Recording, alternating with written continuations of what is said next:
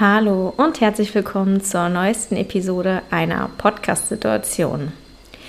Das heutige Thema ist noch einmal ADHS und ich habe mir dafür wieder Verstärkung geholt. Und zwar die gleiche wie beim letzten Mal. Ich habe wieder Lisa als Gästin eingeladen und wir beide sprechen über das Thema ADHS und Jobs. Wir berichten beide, welche Jobs wir schon so in unserem Leben gemacht haben und mit welchen Problemen wir uns durch die ADHS da schon konfrontiert sahen, was wir in der Schulzeit für Probleme hatten und was es mit dem Thema Masking auf sich hat. Lisa erzählt, warum sie gerade ihren Job gekündigt hat und wir beide davon überzeugt sind, dass wir nie wieder in einem Angestelltenverhältnis arbeiten möchten. Es geht um Routinen und Struktur, wie man sich organisiert und welche Probleme auf einen zukommen, wenn man sich selbstständig macht.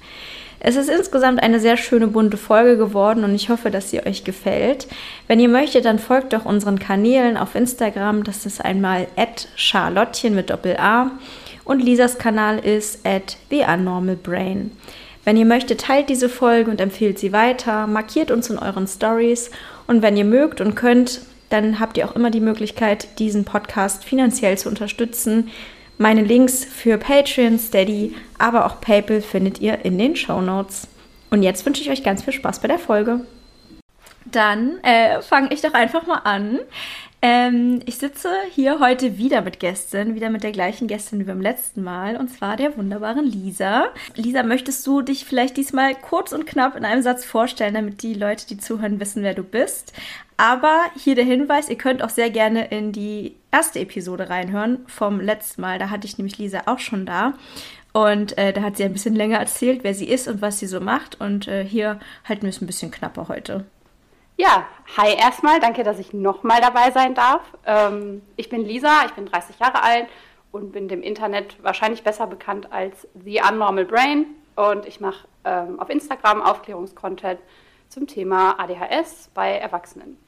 Und wer mich so richtig tief und tiefgründig kennenlernen will, sollte sich auf jeden Fall die letzte Episode anhören, weil da haben wir uns, glaube ich, beide ziemlich nackig gemacht. Das und, kann man so sagen, ähm, ja. Heute machen wir das vielleicht wieder, wer weiß.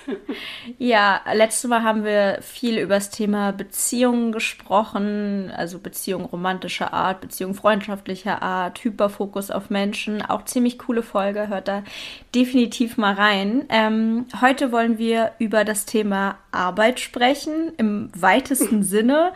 Also Arbeiten, Lohnarbeiten, Jobs, äh, Arbeitsweisen, Genau, haben aber beide auf jeden Fall sehr viel zu dieser Thematik zu sagen. Lisa hat auch gerade erst ein Video zu dem Thema veröffentlicht. Könnt ihr euch ja auch angucken, wenn es euch interessiert. Dazu, dass sie sich jetzt entschlossen hat, selbstständig zu werden, beziehungsweise voll selbstständig zu werden und nicht mehr Lohn zu arbeiten. Willst du dazu mal ganz kurz was sagen, warum du dich dafür entschieden hast? Mm, also in erster Linie war die Entscheidung ja nicht nur ausschließlich für die Vollselbstständigkeit, sondern auch eine ganz große Entscheidung gegen die Lohnarbeit tatsächlich. Mhm. Ähm, und ich glaube, das ist sogar ein bisschen die krassere Entscheidung, weil die Selbstständigkeit ähm, habe ich jetzt auch fast ein Jahr so nebenbei laufen lassen und konnte mich da so ein bisschen reinfühlen und konnte da so ein bisschen rumprobieren für mich. Mm, ich habe aber tatsächlich jetzt, äh, letzte Woche, ähm, dann abschließend meinen Job gekündigt, den ich erst vor drei Monaten überhaupt angefangen habe, äh, weil es dann doch, obwohl ich von Anfang an kommuniziert habe, schon im Bewerbungsgespräch, was halt bei mir für Probleme auftreten können, beziehungsweise was ich so für Eigenheiten habe in meinem beruflichen Alltag, wurde darauf dann doch nicht, wie versprochen, Rücksicht genommen, sondern ähm, es war im Prinzip dieser klassische Hustle Culture. Wir arbeiten alle zehn Stunden am Tag und sind darüber super happy, weil wir sind eine große Familie und deswegen haben wir keine Freizeit. Ähm, und da habe ich einfach relativ schnell für mich gemerkt, dass das überhaupt nicht der Weg, den ich gehen will.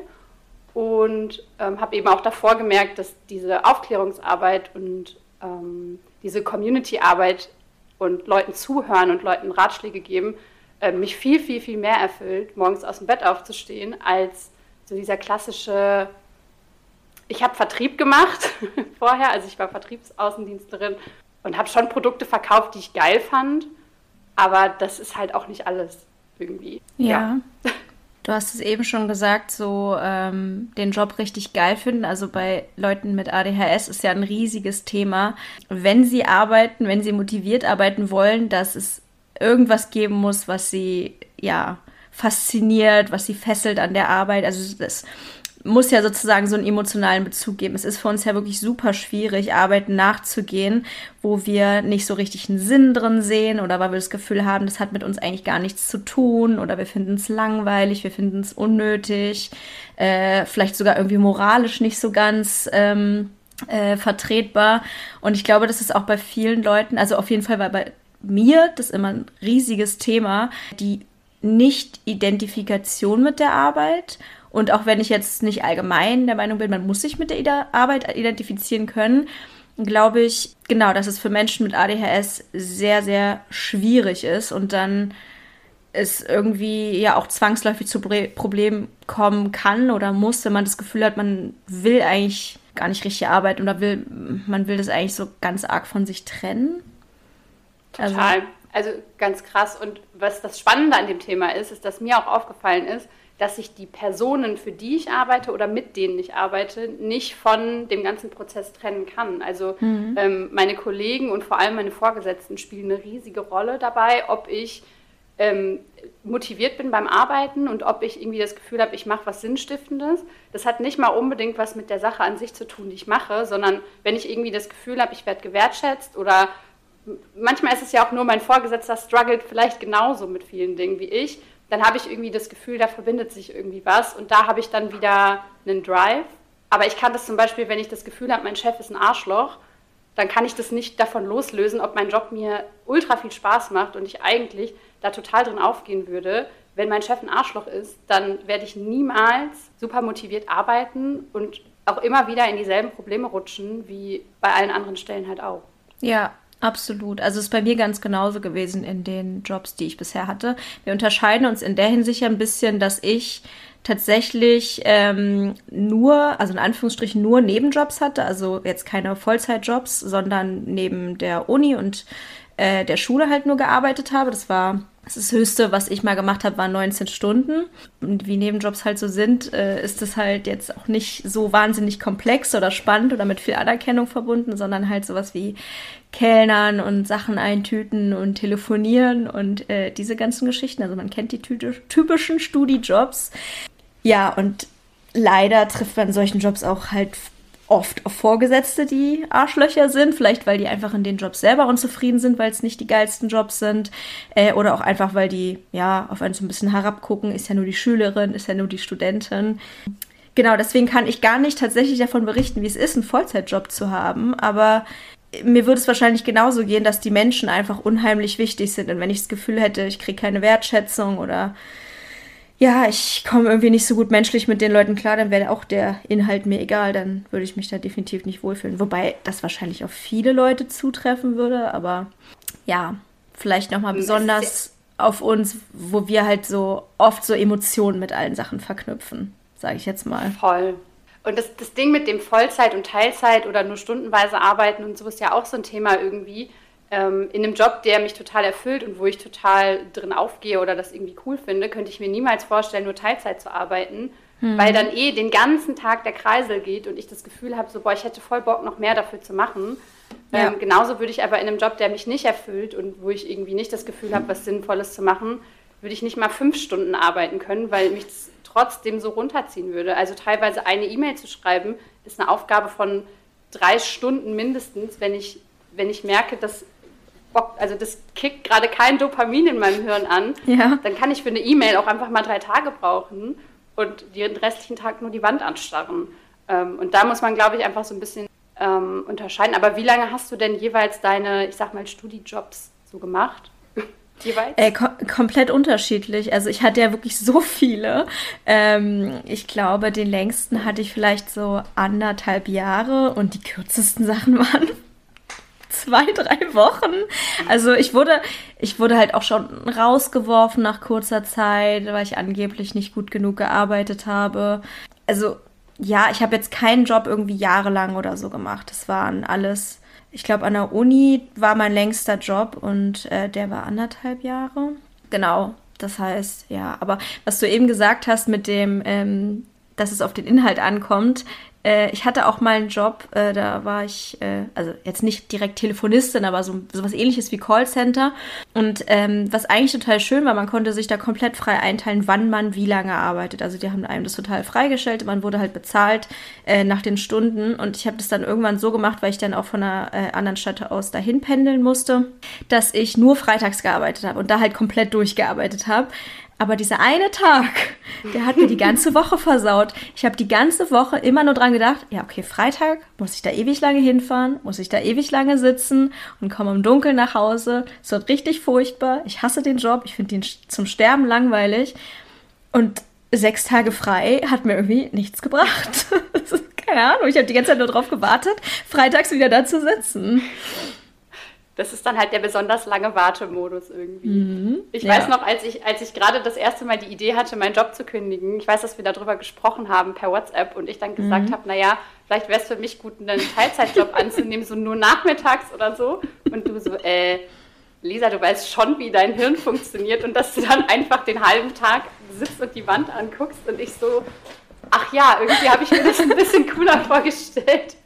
Aber da war ja was. Ähm, das fand ich irgendwie so geil, weil ich das total oft auch einfach selber vergesse, dass, mhm. ähm, dass ich gar nicht äh, einfach so Sachen machen kann, ja. äh, sondern dass da eben immer, so, immer Sachen im Weg stehen. Manche mehr, manche weniger. Ähm, und das wird in der Selbstständigkeit wahrscheinlich auch nicht anders sein, dass ich mir öfter mal selbst im Weg stehe. Ähm, aber da verbocke ich zumindest nur meinen eigenen Kram und nicht irgendwie Kram, der mich eigentlich ja. nicht interessiert. Ja, absolut. Ich weiß auch nicht, ob das mit dem Wartemodus, also bei mir ist das wirklich so krass, dass ich manchmal mich einfach frage, wie Menschen Sachen erledigt bekommen, wenn sie, äh, be bevor sie ihren Termin haben, weil ich bin einfach mit den Gedanken so sehr an dieser Sache. Ich hatte das früher auch ähm, in so, weiß ich nicht, so Jobs, wo du an der Kasse arbeitest oder sowas. Da gibt es dann auch so vorgegebene Pausen. Hier 20 Minuten und dann musst du wieder zurück es war die Hölle für mich. Ich fand das so schrecklich, weil ich einfach nur da gesessen habe und dachte, okay, gleich geht's wieder los. Ich konnte es nicht genießen. Ich kann freie Zeit nicht genießen, wenn ich weiß, gleich kommt wieder was Doofes. Es ist dann vergeudete Zeit eigentlich. Eigentlich ist die Zeit sogar noch schlimmer. Also die Pause ist sogar fast noch schlimmer, weil ich die ganze Zeit dran denke, dass ich ja gleich arbeiten muss und ich müsste ja eigentlich die Zeit genießen, kann es aber nicht. Ja. Ja. Also ich habe ja, ähm, ich kann ja mal kurz einen Schwank aus meiner frühen Arbeits Arbeitswelt erzählen. Mhm. Ähm, ich habe Tierarzthelferin oder tiermedizinische Fachangestellte ursprünglich gelernt ähm, und auch in einer extrem lieben Praxis mit einer total lieben Chefin und ich habe die total geliebt und ich habe meine Kollegen total geliebt. Ähm, also das war für mich echt eine ganz schöne Erfahrung so im Berufsleben. Ich habe davor so ein paar Minijobs gemacht, aber das war halt immer so kurz, dass es halt noch neu genug war, um mich noch ein bisschen zu kicken, als ich dann wieder ähm, weg war. Und ähm, in der Tierarztpraxis ist es meistens so, dass man ähm, eine Vormittagssprechstunde und eine Nachmittagssprechstunde hat, also wie beim Arzt auch. Und dazwischen liegen so drei bis vier Stunden. Hm. Ähm, und das war, ich habe mich immer gefragt, wie andere Leute das schaffen, dass sie dann Sachen erledigen. Einkaufen gehen mittags, mit dem Hund rausgehen, eine große Runde mittags, ihre Bude aufräumen. Und ich war immer so, boah, zu Hause erstmal aufs Sofa legen und einfach die Decke anstarren oh Mist, ich muss schon wieder losfahren irgendwie äh, und bin dann wieder auf der Arbeit bis, bis spät abends ja teilweise. Ähm, und ich habe das zu der Zeit überhaupt nicht kapiert, wie das gehen kann, dass man in der Zeit sein Leben in, im Griff hat. Und deswegen war es zu der Zeit wirklich noch schlimmer, dass ich nichts zu essen zu Hause hatte, dass meine Wohnung aussah wie der letzte Dreck irgendwie, dass mhm. mein Hund gefühlt am Tag nur eine halbe Stunde rauskam, weil mhm. ich einfach, diese Mittagszeit war für mich tot. So, morgens ja. cool, abends mittelcool, mittags no way. Ja. ja. ja. es ist einfach irgendwie keine Zeit, die man nutzen kann. Es ist eine Zeit, die man einfach nur rumkriegen muss. Also, weil, ja, ja ich, ich, weiß auch nicht, warum das so ist. Es ist irgendwie ganz komisch. Aber bei mir war es halt auch schon immer so. Irgendwie so gestückelte Sachen sind für mich, also gestückelte Arbeit ist wirklich der Horror. Das ist, äh, also forciert gestückelt, sozusagen von außen vorgegeben. Das ist echt ganz, ganz ja. schrecklich. Ähm, ja. Tatsächlich tatsächlich führt man das ja darauf zurück, dass das Zeitgefühl ähm, ja als Exekutivfunktion eingeschränkt ist. Ähm, das mhm. heißt, wir haben mal mehr, mal weniger ein nicht so gutes Zeitgefühl wie jetzt der neurotypische Mensch. Ähm, und dadurch ist es eben so, dass wir uns gar nicht vorstellen können, wie lange sind denn jetzt 20 Minuten realistisch gesehen? Was schaffe ich denn in 20 Minuten jetzt großartig zu machen? Kann ich da ein Brötchen essen oder kann ich da vielleicht eine Höhle buddeln und mich da drin verkriechen? Äh, ich weiß nicht, was ich in 20 Minuten schaffe. Und genauso wenig weiß ich, ob ich in drei Stunden schaffe, einkaufen zu gehen ja. und mit meinem Hund noch eine halbe Stunde zu gehen, weil ich das nicht, ich kann das nicht einschätzen und dadurch bin ich durchgehend super gestresst. Selbst wenn ich es dann mittags schaffe, zum Beispiel einkaufen zu gehen, denke ich die ganze Zeit, oh, ich muss unbedingt auf die Zeit achten, ich muss unbedingt auf die Uhr achten, auch wenn ich drei Stunden dafür Zeit habe. Ähm, und das liegt eben an diesem, ich will nicht sagen, was ist denn das gute Wort dafür? Time Blindness? Ähm, ja, Time Blindness, aber es ist ja im Prinzip ein, ein fehlerhaftes Zeitgefühl, aber fehlerhaft mhm. klingt dann halt immer so, so schlecht. Aber ja, es ist im Prinzip ja nicht vorhanden. Ja. Also äh, ich habe manchmal das Gefühl, dass es bei mir auch tatsächlich so ist, dass ähm, ich auch komplett überschätze, wie lange Sachen brauchen. Also das liegt einmal daran, dass ich tatsächlich sehr oft lange für Sachen brauche, weil ich so vieles gleichzeitig mache und so trödel und so vor mich hinstarre und wirklich oft viel, viel länger für Sachen brauche als andere Leute. Und weil ich aber auch trotzdem einfach immer komplett überschätze, wie lange Sachen brauchen. Also ich gehe grundsätzlich viel zu früh los, weil ich immer Angst habe, zu spät zu kommen. Äh, ich denke immer, dass ich, also ich weiß es nicht, ich, ich, ich plane für mein Training auch gerne einfach mal fünf Stunden ein. Einfach nur just to be safe, ne? Weil ich will ja, ich will mich ja nicht hetzen. Ähm, oder ja, ja, also ich plane für alles einfach wirklich enorm viel Zeit ein, weil ich immer Angst habe, zu wenig zu haben. Und weil ich so viel Zeit einplane, denke ich auch so, was, ich habe nur eine Stunde Zeit, um eine E-Mail zu schreiben? Ne, schaffe ich doch nie im Leben. Also jetzt übertrieben gesagt, aber ich glaube, man weiß, was ich meine. Also ich mache Sachen auch, Sachen auch oft nicht, weil ich denke, das schaffe ich auf gar keinen Fall in der Zeit. Lieber nehme ich mir morgen noch mal den halben Tag Zeit dafür, diese eine Aufgabe zu machen. So, äh, just in case. So. Ja, das ist voll so. Und das ist bei mir halt, hängt es auch immer so ein bisschen vom Energielevel ab. Also ich kann ja nie sagen, was ich jetzt an dem Tag oder am nächsten Tag ja. oder in einer Stunde, wie mein Energielevel dann aussieht. Deswegen bin ich super schlecht mit To-Do-Listen und allem, was irgendwie mit Zeit zu tun hat und mit äh, Planung von Sachen, was ja wir alle so ein bisschen auch gemeinsam haben, schätzungsweise. Ähm, aber ja, das ist bei mir entweder, entweder überschätze ich, wie viel Zeit ich brauche, oder ich unterschätze es total ähm, und fange dann irgendwie doch so im Wartemodus, keine Ahnung, habe 15 Uhr einen Termin, dann fange ich um 14.30 Uhr doch noch mal eben an, ja. den Dachboden aufzuräumen und denke mir so, ja klar, easy werde ich natürlich schaffen, wenn ich um Viertel vor drei losfahren muss. Äh, und dann frage ich mich doch wieder so ein bisschen, was da los ist. Und was mir voll geholfen hat, ist, ich mache ja hin und wieder mal so, so Timelapse-Videos von mir beim Aufräumen in meiner absoluten Bruchbude. Ähm, und dann timelapse ich die halt auf 15 bis 30 Sekunden und lade die in meine Story hoch. Und dann fragen mich manchmal Leute, hey krass, wie lange hast du dafür jetzt gebraucht? Und dann gucke ich mir das Originalvideo an und dann hat das einfach nur 30 Minuten gedauert, meine komplette Küche mit Putzen, mit Spülmaschine ein- und ausräumen, aufzuräumen. Und dann denke ich mir so, warum mache ich das eigentlich nie? Aber ja. Ja, weil du es hasst wahrscheinlich, oder? oder weil es keinen Spaß macht. Also. Schon. Aber in der, in der aufgeräumten Küche Frühstück zu machen, macht ja irgendwie schon ja, Spaß. Das stimmt, da hast du recht. Aber ja, man denkt nicht, dass es ein. Beziehungsweise selbst, aber selbst wenn du vorher denken würdest, okay, es dauert 30 Minuten, würdest du doch wahrscheinlich denken, boah, 30 Minuten, ja. schon, schon voll lang.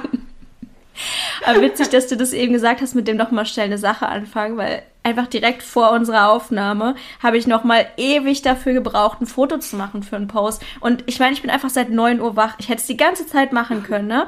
Stattdessen saß ich an Insta, dachte, ah, ich muss jetzt noch mal diese Story hochladen, was einfach komplett egal war. Das hätte ich irgendwann anders machen können.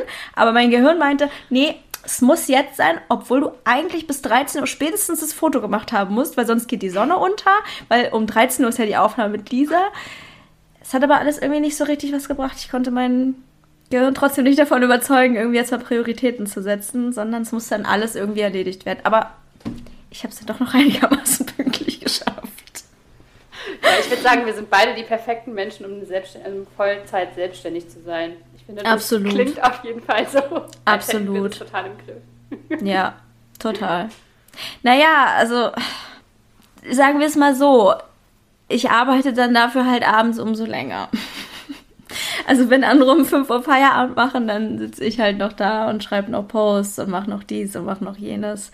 Das ist halt das Gute, in Anführungsstrichen, an der Sache, dass ich halt dann sozusagen die Möglichkeit habe, einfach immer und überall zu arbeiten oder eben nicht zu arbeiten, wenn gerade keine Energie da ist. Aber wie gehst du damit um, wenn du äh, Deadlines hast für irgendwas, dass du, was du dann unbedingt äh, an dem Tag oder in der Woche schaffen musst und du merkst aber, äh, keine Ahnung, irgendwie Zeit, Zeit, Zeit fehlt? Ja, das ist furchtbar. Also ich krieg's, also wenn es Sachen sind, die ich jetzt zum Beispiel mit anderen Leuten verabredet habe, dann kriege ich das eigentlich fast immer hin.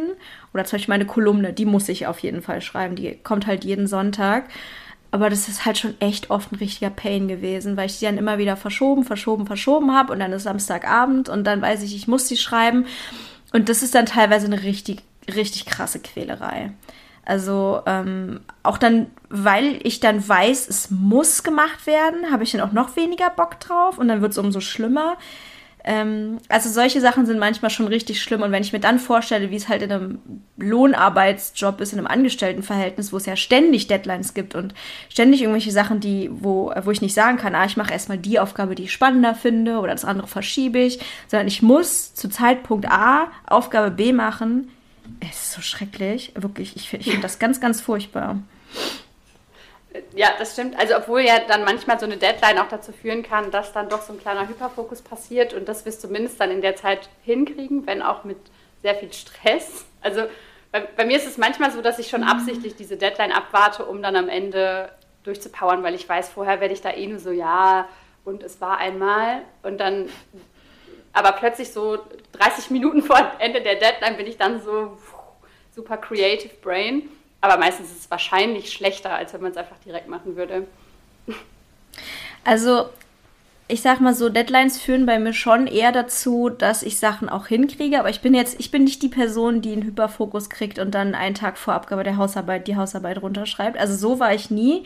Und das kann ich auch nicht so wirklich gut also mir hilft es tatsächlich, wenn ich weiß, ich kann die Aufgaben irgendwie schieben und der, die Deadline ist dann eher dazu da, dass ich es nicht bis ins St. Nimmerleins, zum, bis zum St. Nimmerleins-Tag schiebe, falls du verstehst, was ich meine. Also ich bin jetzt nicht die Person, die einen Hyperfokus entwickelt, einen Abend vor Abgabe der Kolumne, sondern ich, bin, ich hänge halt wirklich richtig doll in den Seilen, denke ich, kann und will das eigentlich gar nicht mehr machen. Hyperfokus ist bei mir eigentlich immer eher, wenn ich so richtig aufgeregt bin und mich richtig, richtig doll freue und was unbedingt möchte, dann komme ich eigentlich eher an den Hyperfokus. Ja, voll. Also ich glaube, das sind halt zwei unterschiedliche Arten und Weisen. Ich würde bei mir sagen, dass es eher so eine Coping-Strategie ist, die ich mir mhm. über mein Leben schon angeeignet habe, halt auch im Prinzip ja schon in der Schulzeit, wo man dann für Klausuren lernen musste und alle so drei Wochen vorher so, und hast du schon gelernt? Und ich so, nee, so absolut gar nicht und auch nicht mal irgendwie mal geguckt, ob meine Unterlagen vollständig sind, was sie ja nie waren. Mhm. Oder wenn man dann den Hefter abgeben musste zum Durchgucken oder so, das gab es bei uns immer. Ähm, mhm. Ich hatte den nie bis, bis einen Tag vorher, wenn überhaupt. Und ähm, das ist bei mir halt ganz krass ausgeprägt, dass ich wirklich Deadlines brauche und auch in Settings, wo ich keine Deadline habe, aktiv danach frage, ob wir bitte eine machen können. Also ich äh, mhm. merke das jetzt äh, mit den Kooperationen und so weiter, dass ich halt wirklich aktiv sage, können wir bitte was ausmachen, bis wann ich euch das geschickt haben muss, weil sonst mache ich das nicht. Ähm, ja. Und das ist eigentlich total ungesund. Aber ich habe noch keine Strategie gefunden, um, um das quasi in eine gesunde Strategie umzuwandeln. Also so eine Fake-Deadline, die würde bei dir wahrscheinlich auch nicht funktionieren, ne? Null. Null. Vor allem auch keine selbstgesetzten Deadlines. Das ist eigentlich das Schlimmste, weil ich das total gut finde, äh, dass Leute das schaffen, sich selber eine Deadline zu setzen und sich sagen so, boah, bis Montag muss ich das machen. Und dann, ich, ich stehe dann halt Sonntagabend da und denke mir so, pff, ja und? Also was passiert denn, wenn ich es jetzt nicht mache? Mhm. Das ist richtig assi, weil mein Hirn mich da wirklich teilweise richtig verarscht. Ähm, auch so dieses klassische äh, sich selber Belohnungen ausdenken oder so, wenn ich jetzt die Küche aufräume oder so, dann darf ich danach eine Folge Grey's Anatomy gucken. Mhm. Und dann sagt mein Hirn aber, ja, okay, aber wir könnten halt auch einfach nicht die Küche aufräumen und trotzdem eine Folge Grey's Anatomy gucken. Und ich denke mir dann immer hinterher so, warum? Warum manipuliere ich mich selber so krass? Aber ja. Ich habe das Gefühl, dass ich irgendwie so in den fast 30 Jahren, die ich jetzt schon lebe, fast alle Dinge, die ich nicht mag, so ich, irgendwie aus meinem Leben verbannt habe. Also klar, es gibt natürlich gibt es immer noch Sachen, die ich kacke finde, ne, auf die ich keinen Bock habe. Aber ich habe so, weil du auch eben meintest mit Lernen und so, ich habe einfach nicht gelernt. Ich habe es einfach nicht gemacht. Die Sachen, die ich zum Kotzen fand, habe ich einfach so oft dann im Endeffekt nicht gemacht. Oder, also ich meine, es gibt auch einen Grund, warum ich aus vielen Jobs einfach rausgeflogen bin. Ne? Ich habe einfach wirklich, weil ich habe mich selber dazu gebracht, wirklich immer mehr nur die Sachen rauszupicken mir für mein Leben, die mir auch Spaß machen und die ich machen möchte. Und alles, was ich zum Kotzen finde, entweder rauszuwerfen oder äh, zu delegieren oder ich weiß nicht, also es gibt nicht mehr so viele Scheißaufgaben bei mir, wo ich ständig sage, ach, kein Bock, kein Bock, kein Bock, genau. Ja, das ist, ich Würde glaube, das ist so das, das, Leben, was ich mir wahrscheinlich wünsche, wo ich einfach diese, diese Strategie umgehe, dass ich irgendwie sage, kein Bock. Aber dieses ähm, Deadline schieben und dieses alles auf dem letzten Drücker machen, mache ich mhm. auch bei Sachen, die ich geil finde. Also das hat Echt? wenig damit zu tun, also ich will nicht sagen gar nichts, aber wenig damit zu tun, wie gut ich die Aufgabe finde. Ähm, es gibt manchmal so Tage, wo ich irgendwie um, das ist ja dann auch, ich hatte ja auch im Vertriebsaußendienst eigentlich eine relativ freie Zeiteinteilung. Ich habe ziemlich viel von zu Hause gearbeitet, ich musste meine Termine selber legen, ich musste irgendwie, konnte das so wursteln, wie ich wollte, musste aber natürlich die Arbeit entsprechend trotzdem machen irgendwann. Mhm. Ähm, und hatte relativ oft Tage, wo ich um 13 Uhr bis 14 Uhr irgendwie ein ganz gutes Zeitfenster hatte. Ähm, und ich habe aber zwei Hunde und musste dann irgendwie auch mit den Hunden gehen und das mache ich auch sehr gerne. Also mittags irgendwie so im Herbst schön rausgehen und so finde ich total toll. Ja, wann bin ich dann mit den Hunden gegangen? Oh, ja, auf oh, 15 Uhr, oh, irgendwie immer noch, oh, irgendwie weiß ich nicht. Und dann, äh, ja, 16 Uhr, keine Ahnung, voll spät irgendwie. Und dann denke ich mir so, ja, okay, aber ich hatte halt eigentlich um 13 Uhr total gut Zeit und hätte das total stressfrei machen können. Aber ich kann mich dann irgendwie nicht so dazu durchringen, einfach jetzt runterzugehen, die Hunde anzuleihen und rauszugehen. Das ist irgendwie, ähm, also das kann nicht alles sein. Mhm. Klar, jetzt abends sich aufs Sofa zu setzen, das schaffe ich dann schon so innerhalb, innerhalb meiner Zeit. Aber ähm, so Sachen zu machen, die in irgendeiner Art eine eine Tätigkeit von mir erfordern, ist mhm. an manchen Tagen unmöglich. Also mhm. das mache ich dann, bis es wirklich kurz vor dunkel ist irgendwie und ich mir denke, ja. ich muss aber eigentlich noch mhm. das und das machen wollen. Ich habe gerade überlegt, ob das, ob ich habe gerade wegen des Themas Deadline überlegt, ob das bei mir genauso ist, aber es fällt mir wirklich schwer, das zu sagen, weil ich wirklich teilweise das Gefühl habe, dass ich wirklich fast nur noch Sachen mache, die ich selber geil finde irgendwie. Also, Wie ist denn das so mit Steuern und Buchhaltung bei dir? Das habe ich ja, also ich habe ja einen Steuerberater. Also ich habe ja wirklich, ich hätte, ich habe ja letztes Jahr, äh, da war ich ja ähm, wirklich, also ich, ungefähr ein Euro über der Steuergrenze. Also es wäre keine komplizierte Steuererklärung gewesen. ähm, und ich habe mir so ein komisches Programm runtergeladen und dafür Geld gezahlt und mir so ein Buch gekauft und es gelesen, was sogar ganz okay war. Und ich konnte, es, es ging einfach nicht. Ich konnte diese Steuererklärung nicht machen. Mein, mein Gehirn hat mir gesagt, nein, nein, du machst das nicht. Und ich immer so, doch, komm, wir sparen Geld und so, Steuerberater, er ist für dieses Jahr voll gut. Nein, nein, du machst es nicht. Und dann habe ich mir halt einen Steuerberater gesucht und gesagt, dass der das bitte für mich machen soll. Und dem zahle ich jetzt ein Schweinegeld dafür, dass ich mich damit nicht beschäftigen muss.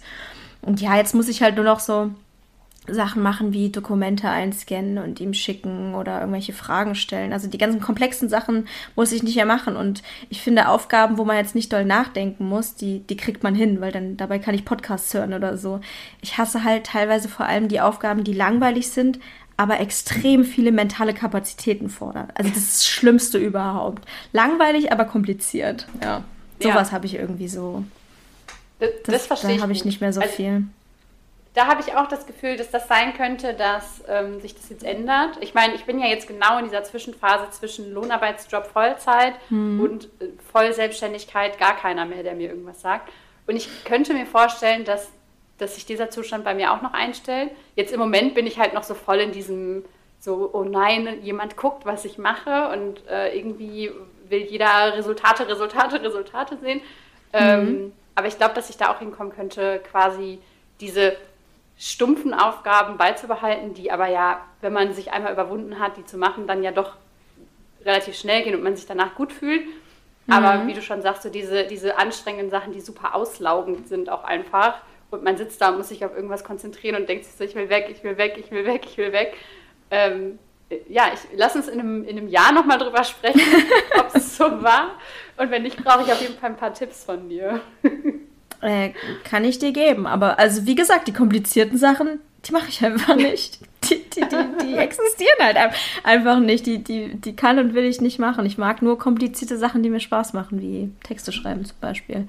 Ja, aber das ja. Ding ist, dass bei dir sowas wie sowas wie Aufräumen oder so ist ja bei dir jetzt nichts, was dich, was für dich eine ganz, eine ganz schlimme Aufgabe ist. Zumindest hatten wir schon mal darüber gesprochen, dass du eigentlich ganz gerne Ordnung hältst und aufräumst ja. und so. Und das ist bei mir halt eine absolute Horroraufgabe. Wenn ich jetzt ja. meine Kamera drehen würde, würdest du einen Schreikrampf kriegen. Aber ich, also ich habe das Gefühl, ich dissoziiere dabei einfach so ein bisschen, weil ich höre halt Podcasts und gucke Serien und dann, und dann ist es ja, dann habe ich das Gefühl, ob ich jetzt stricke oder abwasche oder bügel, ist ja eigentlich scheißegal oder, oder mein Fidget Toy benutze. Oh mein Gott. Naja, weil ich halt so denke, weil das, das mache ich ja eigentlich eh nicht. Das macht ja nur mein Körper. Mein Geist ist ja bei viel schöneren Sachen. Bei Gilmore Girls und äh, ein Podcast über äh, House of the Dragon und keine Ahnung was. Also weißt du, was ich meine? Ich bin, ich bin gar nicht diejenige, die das richtig macht. So. Das ist halt so ein Automatismus. Deswegen finde ich es auch nicht schlimm, weil ich eigentlich in meinem Kopf was ganz anderes mache. Okay, ich glaube, da muss ich nochmal die Einstellung zu hinterfragen bei mir. Das funktioniert nicht. Also das ist wirklich Horror. Ähm, ich habe schon eigene, ich habe schon Podcasts, äh, die ich nur hören kann, wenn ich aufräume dabei. Mhm. Ähm, und trotzdem, dann denke ich mir halt so, ja, keine Ahnung, scheiß halt auf den Podcast, so gut war er eh nicht. Und also irgendwie, ähm, aber das ist halt, und so ist halt jeder unterschiedlich. Ne? Ich merke das in der Community auch immer wieder, dass halt manche sagen so, hä, ich komme bei dir aufräumen, aufräumen finde ich irgendwie voll geil und so. Und ich mir halt so denke, oh mein Gott, das ist wirklich das Schlimmste auf der Welt. Und dann andere Leute wieder sagen, es ist halt wirklich das Schlimmste auf der Welt. Mhm. Ähm, und das finde ich eigentlich ganz schön, ne? weil man da auch wieder sieht, es ist halt nicht jeder, nicht jeder mit ADHS ist irgendwie unordentlich und nicht jeder mit ADHS hat irgendwie eine, eine OCD, wo er irgendwie alles sortieren will oder so, mhm. aber manche haben das eben.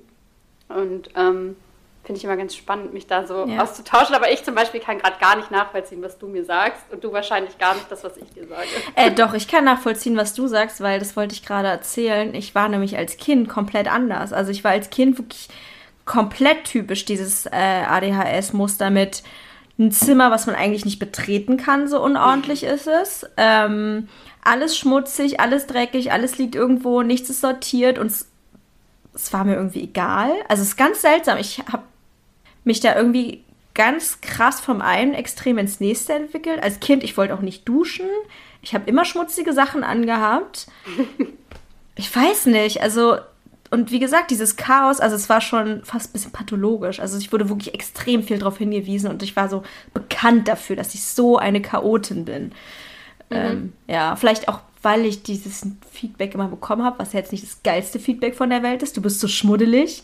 Ähm, habe ich da auch ein bisschen krass überkompensiert. Ja. Also glaubst du, dass das bei dir wirklich mit Masking zusammenhängt, dass das jetzt besser klappt? Also würdest du in einer mhm. komplett, wenn du einfach machen könntest, wie du willst und keiner guckt drauf, würdest du es dann lassen? Ich glaube nicht, ähm, weil es ist tatsächlich so bei mir, dass ich das Gefühl habe, dass wenn die Wohnung komplett unordentlich ist, dann macht mich das auch richtig fertig irgendwie. Also dann ist auch mein Kopf irgendwie total unordentlich ich könnte jetzt auch nicht an einem Schreibtisch gut arbeiten, der von oben bis unten irgendwie vollgemüllt ist. Keine Ahnung, es geht einfach. Also es ist manchmal tatsächlich so, dass ich beim Arbeiten dann irgendwie so tausend Sachen hier liegen habe, die aber mit der Arbeit zu tun haben. Aber hinterher müsste dann auch alles wieder weggeräumt werden. Aber was interessant ist, ich habe auch verschiedene Auffassungen von Chaos. Zum Beispiel, wenn mein, wenn mein Freund Sachen liegen lässt, dann ist es für mich Chaos. Wenn ich Sachen theoretisch liegen lasse, aber mit dem Gedanken, ja, das lege ich jetzt dahin, weil damit will ich ja nachher das und das machen, aber eigentlich liegt es genauso rum wie eine Sache, die mein Freund liegen lassen würde, dann ist es für mich ganz anders und ich kann darüber hinwegsehen, weil ich denke, ja, das hat ja einen Sinn, dass es da liegt. Wohingegen es bei ihm Chaos ist. Aber lässt du dann Sachen auch liegen, so als Reminder quasi? Also, dass ja. du einfach, dass sie da liegen müssen, damit du dich hinterher noch an die Sache erinnerst? Ja, ja. und ich glaube, das ist so also man, man entwickelt ja so Strategien, ähm, auch unbewusst, wenn man auch gar nicht weiß, dass man ADHS hat. Also ganz viele Sachen bei mir. Ich habe mir früher auch immer auf meine Hand Sachen raufgeschrieben. Als Kind immer. Auf meiner rechten Hand standen immer alle Sachen, die, auf, die ich auf gar keinen Fall vergessen durfte. Ähm, und so habe ich es auch mit diesen äh, physischen Remindern. Ich habe also einen Staubsauger, lege ich da und dahin, damit ich nicht vergesse, ich will nachher noch saugen und dies lege ich hier hin und ähm, dann weiß ich auch, okay, das erledigst du heute noch, weil du hast ja keine Lust, es wegzumachen und dabei zu denken, ah, okay, ich habe es jetzt gar nicht gemacht, was ich machen wollte. Aber das klappt bei mir super gut, weil ich habe ja auch ein Gedächtnis wie ein Sieb, also Kurzzeitgedächtnis wie ein Sieb. Und wenn das dann liegt, dann laufe ich da fünfmal dran vorbei und fünfmal denke ich so, ah, ich wollte ja noch. Und beim sechsten Mal mache ich es dann irgendwie einfach. Oder vielleicht auch beim zehnten Mal. Ja, ich finde cool. Also es ist ja auch total unterschiedlich, welche Strategien halt so für wen funktionieren. Ich habe manchmal das Gefühl, ich brauche halt auch diese optischen Reminder, aber ich kann nicht auseinanderhalten, was wichtig ist und was nicht gerade irgendwie. Mhm. Und es ist dann halt so ein Thema, wo optische Reminder, wenn das dann super viele sind, also es muss alles irgendwo rumliegen. Und dann werde ich halt so, ja, jetzt ist eh scheißegal. So, jetzt kann ich halt auch irgendwie einfach alles vollmüllen und mein ganzes Geschirr rumstehen lassen und so, weil ich halt, ich bin dann eh vom, vom Blickfeld her, ich sehe eh mhm. nur noch, nur noch man, man sieht ja die einzelnen Sachen dann teilweise gar nicht mehr, sondern man sieht halt nur noch so ein Konglomerat an ganz vielen Dingen. Ähm, und dass ich dann einfach denke, ja, lohnt sich jetzt halt nicht. Und die ganzen optischen Reminder quasi wegzuräumen, das ist jetzt auch gerade zu viel. Also es ist dann irgendwie ja. immer. Ähm, ja. ja. also ich bin wirklich, ich bin schon über alle Maßen chaotisch und war es auch schon immer. Und mir ging es mhm. als Kind auch tatsächlich krass, so wie dir. Äh, auch meine Schulsachen waren dann immer, da waren dann Flecken drauf, ja. da waren immer Ecken drin, es war alles total zuge, also einfach so ähm, zerknittert. Auch Schulbücher, die ich dann wieder ja. abgegeben habe am Ende des Jahres oder so, war immer so, ja, ist ja wieder klar, dass bei Lisa das halbe Buch auseinanderfällt und so. Mhm. Ähm, und natürlich war mir das unangenehm und irgendwie wollte ich natürlich nicht die Person sein, die irgendwie alles vermüllt und irgendwie alles nur so ich habe dann manchmal auch das Gefühl, andere kaufen sich so ein schönes Mäppchen oder so für die Schule. Und ich habe mir dann auch ein schönes Mäppchen gekauft. Nach drei Wochen war entweder der Reißverschluss abgepiddelt oder irgendwie der Druck war voll rissig oh und so. Das sah immer sofort komplett scheiße aus. Und ich dachte mir halt immer so, was soll denn das? So. Hattest und hattest du auch immer das Gefühl, du weißt nicht, wie es passiert ist?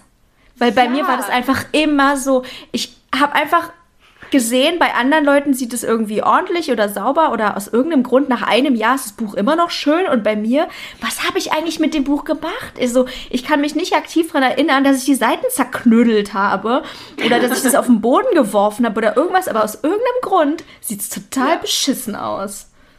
Ich habe es schon nicht geschafft, mein Zeugnis. Man hat ja dann immer diese Pappmappe bekommen, irgendwie, wenn man mhm. das Zeugnis bekommt. Ich habe nicht mal geschafft, das Zeugnis ohne Eselsohren drin bis nach Hause zu transportieren und wieder zurück, sodass die Unterschrift drauf ist. Und ich habe mich dann echt immer gefragt, auch so Mappen abgeben und so. Das war ja auch immer so ein Thema, wo mhm. ich immer diejenige war, irgendwie dann ist mal ein liniertes, mal ein kariertes und dann ist irgendwie eins nur so reingeschoben, weil das irgendwie schon so halb rausgerissen ist und alles ja. ist und irgendwie eklig. Und dann kamen da halt solche Leute an mit so perfekten Mappen, die auch außen so aussehen, als hätten die die halt gerade gekauft und dann alles so akkurat eingeheftet. Und ich denke mir so, selbst wenn ich das zu Hause machen würde, dass es so aussieht, würde es in der Schule wieder exakt so aussehen, wie ich das immer mache. Ich habe Sachen mhm. in meinen mhm. Rucksack gesteckt und sie waren sofort doomed. So, man ja. konnte damit nichts mehr anfangen. Auf jeden Fall. Ich kann mich noch an eine Szene erinnern, da war ich, glaube ich, so in der dritten oder vierten Klasse. Äh, da sollten wir nach einem Jahr unser Mathebuch wieder abgeben. Das hatten wir halt von der Schule bekommen. Das war nagelneu, als wir es bekommen haben. Und meins sah okay aus. Es war jetzt nicht total schlimm und eine, eine naja, Freundin in Anführungsstrichen äh, von mir hat mir so mein Buch angeguckt und meinte so, wie sieht das denn aus? Und ich so, warum? Und sie hat mir so ihrs gezeigt und so äh, mit dem Daumen so die, die Seiten so rüberflippen lassen, meinte, guck mal, so wie meins aussieht. Äh, wir haben das ganz neu bekommen, das kannst du doch nicht so wieder abgeben. Und glaubst nicht, ich habe ich hab mich so geschämt, so unendlich geschämt, weil ich dachte, wie kann es sein, dass ihr es so schön ist und der hat mich wie so eine, wie so eine Erwachsene von oben herab, ne? Du kleines Schmuddelkind, du kriegst es nicht hin. Die Schule kauft uns hier so ein schönes Buch und was machst du? Du machst es kaputt. Äh, das war wirklich äh, ganz, ganz furchtbar. Ja. Ich finde auch geil, dass du dich daran, also das, das sind ja dann immer so Kernerinnerungen, an die man ja. sich jetzt, wo wir halt 30 sind, äh, mhm. uns äh, immer noch so richtig genau an diese Situation erinnern können, wie schrecklich das irgendwie war. Weil mich das so geprägt hat. Das sind genau die Sachen, die mich so geprägt haben. Dieses, du bist falsch. Du hast das nicht so gemacht, wie man das machen soll. Guck mal hier, wie schön mein Buch aussieht. Also, ja. Das, also ich habe die Szene direkt vor mir. Ich weiß, wie sie aussah, wie sie, wie, sie, wie sie mit dem Daumen darüber gegangen ist, kann ich dir exakt alles beschreiben. Ja.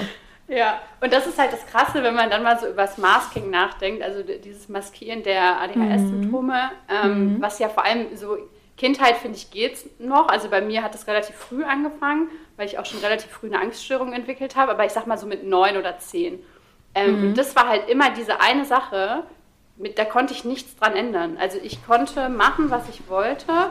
Diese Sache, also zum Beispiel, teilweise hatten ja Leute ihren Rucksack, ihren Schulrucksack so für fünf Jahre oder so.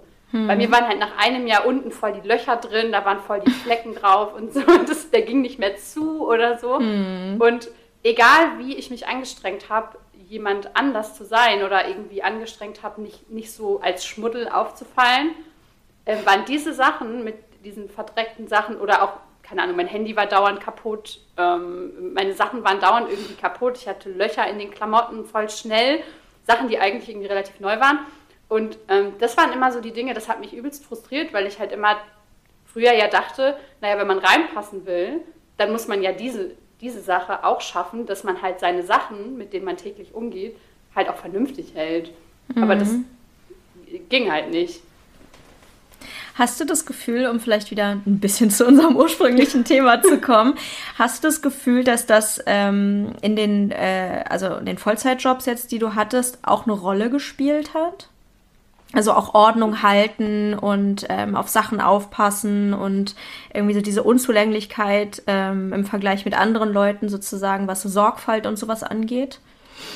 Äh, ja, total. Ähm, tatsächlich bin ich ja schon immer jemand gewesen, der ähm, über solche Sachen äh, dann Witze gemacht hat. Also ich habe relativ früh angefangen, meine Unzulänglichkeiten einfach rauszuplärren und dann zu sagen, haha, ich bin einfach super chaotisch oder so. Mhm. Ähm, und in meiner ersten längeren Vollzeitbeschäftigung, da habe ich halt in der Tierarztpraxis gearbeitet und sehr eng mit meiner sehr lieben Chefin zusammen. Und es war halt die ganzen Jahre, die ich da gearbeitet habe, immer wieder das Thema so, ach ja, wenn Lisa das gemacht hat, dann ist es halt irgendwie einfach so ein bisschen off oder irgendwie funktioniert es dann halt nicht so richtig.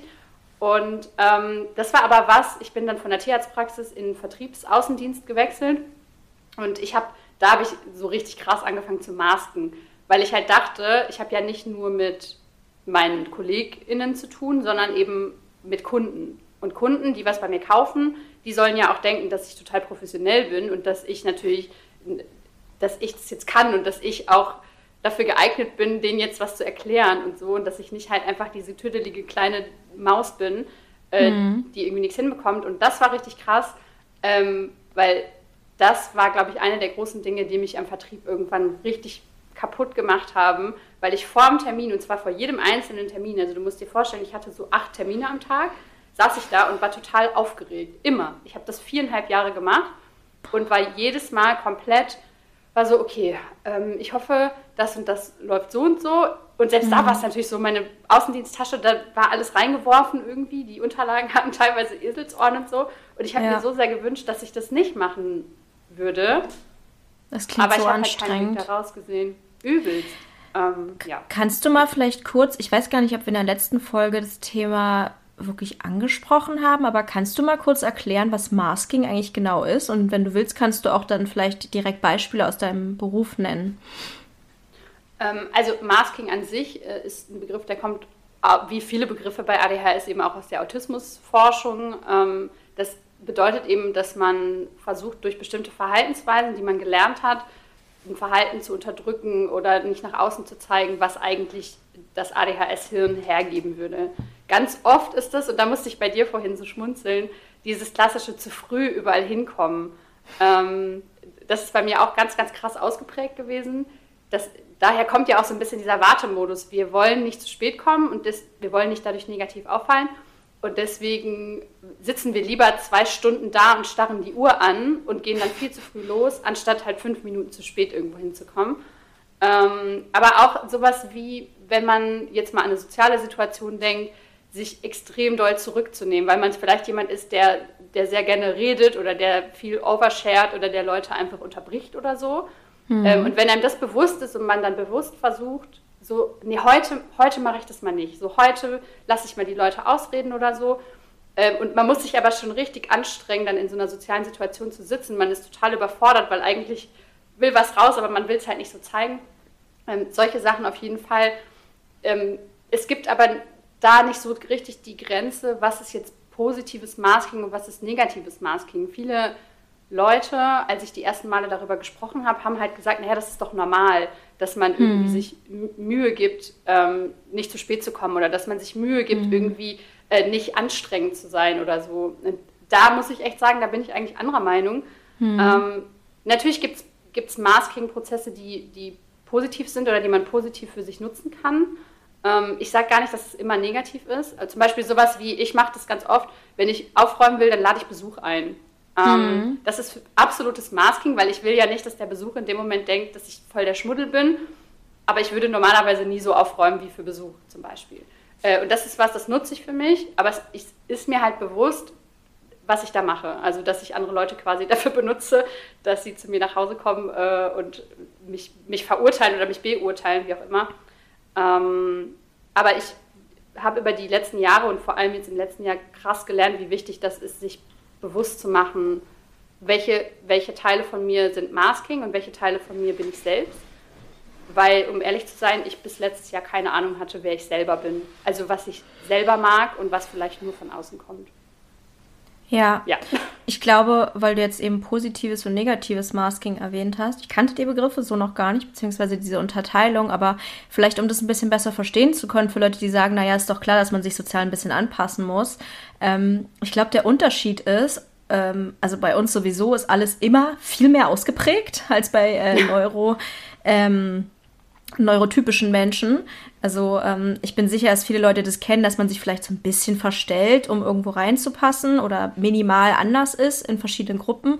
Aber ich glaube, dass einfach dieses Ausmaß, das Verstecken der eigenen Persönlichkeit und dieses Unterdrücken von natürlichen Impulsen und ähm, das Gefühl, eigentlich alles, wie man es machen würde, wäre falsch. Meine Mimik ist falsch, meine Gestik ist falsch, meine Art, äh, Witze zu machen, ist falsch, meine aufbrausende Art ist falsch, meine laute Lache ist falsch. Also dieses Ausmaß ist einfach so groß, glaube ich, bei uns teilweise.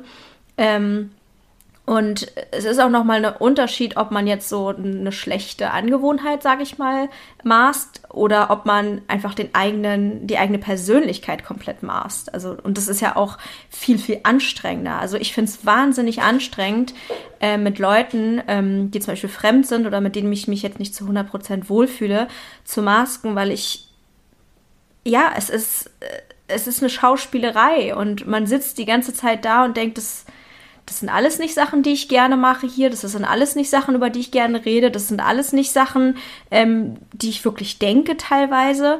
Ähm, und man sitzt da und ist so ein bisschen wie eine leere Hülle. Also jetzt nicht in jeder sozialen Interaktion, aber es gibt viele soziale Interaktionen, wo ich mich so fühle. Voll. Also das ist bei mir auch auf jeden Fall so. Das gibt, wie, wie gesagt, mit diesem Positiv und Negativ, das sind eher so Einschätzungen, die die, die ja sehr subjektiv sind irgendwie, also wo jeder für sich irgendwie gucken sollte, was, also erstmal eine Baseline zu finden, okay, wer bin ich normalerweise, wer bin ich zum Beispiel meinem Partner gegenüber oder meiner besten Freundin, meinem besten Freund gegenüber oder ähm, mhm. wer wäre ich, wenn ich völlig frei entscheiden könnte, was ich machen will und in welchen Situationen bin ich eben das nicht. Und gerade so in der Jugend mit ADHS vor allem ist es ja so, dass du ganz viel fair und beurteilt wirst und ganz viele Dinge, wie du magst das und das nicht, irgendeine Boygroup oder so. Und dann, mhm. also allein solche Kleinigkeiten formen uns ja und, und sorgen dann dafür, dass wir denken, ja, okay, vielleicht versuche ich jetzt einfach doch ein bisschen das und das zu machen. Ich kann das schwer ausdrücken, weil ich immer jemand war, zum Beispiel, ich war ein krasser Punk, schon super früh, irgendwie mit 12, 13. Ähm, und selbst das war eine Art von Masking, weil ich irgendwie das Gefühl hatte, ich passe nirgendwo rein, also muss ich da reinpassen. Weil das sind eh die mhm. Outcasts, so, dann, dann müssen die ja diejenigen sein, die irgendwie äh, cool sind. Und ich hatte keinen Plan von Politik, gar nicht. Mhm. Ähm, aber habe halt immer voll versucht, dann so in diesen, in diesen politischen Debatten von 20-Jährigen oder so, dann da als kleines Kind, also als Kind dann quasi zu sitzen und zu sagen, ja, äh, genau so finde ich das auch. Oder auch, äh, ich habe dann angefangen zu rauchen und also so ne, diese ganzen äh, mhm. äh, Sachen, was im Nachhinein betrachtet, wo ich dann da so ein bisschen rausgewachsen bin, ich auch dann dachte so, okay, jetzt habe ich das alles nicht mehr. Jetzt muss ich mir irgendwie eine neue Peer Group suchen, die mir wieder sagt, was ich, wer ich bin und was ich mögen muss und was ich machen muss, um da irgendwie zuzugehören. Und das ja. ist halt super anstrengend, weil du über Jahre hinweg nur dich danach richtest, was andere Leute in deinem Umfeld machen und mhm. gar nicht irgendwie überhaupt dich kennenlernst oder zulässt, wer du selber bist. Ja. Und ich glaube, so auf den ersten, also wenn man das jetzt so hört, dann könnte man ja so denken, so, ja, aber warum macht ihr das denn? Ich verstehe das gar nicht. Warum, äh, warum zeigt ihr denn nicht einfach, wie ihr wirklich seid? Oder warum tut ihr denn so, als ob ihr irgendwas mögen würdet, was ihr nicht mögt? Aber ich glaube, vielleicht als Erklärung, warum man überhaupt maßt, ist halt einfach, dass man viel negatives Feedback bekommt. Also ich habe ja auch manchmal erzählt, was ich wirklich gerne mag oder wie ich oder habe mal irgendwie ja, da kam dann mal aus Versehen meine Persönlichkeit ein bisschen raus und es war oft seltsam. Also ich habe oft jetzt nicht im, Sinn, im Sinne von obwohl doch manche also ich habe mal gesagt, dass ich Scooter gut finde und ich wurde so beschämt. Wirklich, also das war so schlimm, dass ich am Ende gesagt habe, nee, haha, war ein Scherz. ja, und allein so, also, also ja, und ich habe halt einfach so häufig komische Blicke oder hm, okay, das kann ich ja jetzt nicht so ganz nachvollziehen oder was weiß ich, einfach ähm, höfliche Missbilligung bekommen auf die Dinge, die dann tatsächlich irgendwie ich waren. Und dachte ich so, hm, dann vielleicht lieber nicht. Ja. ja.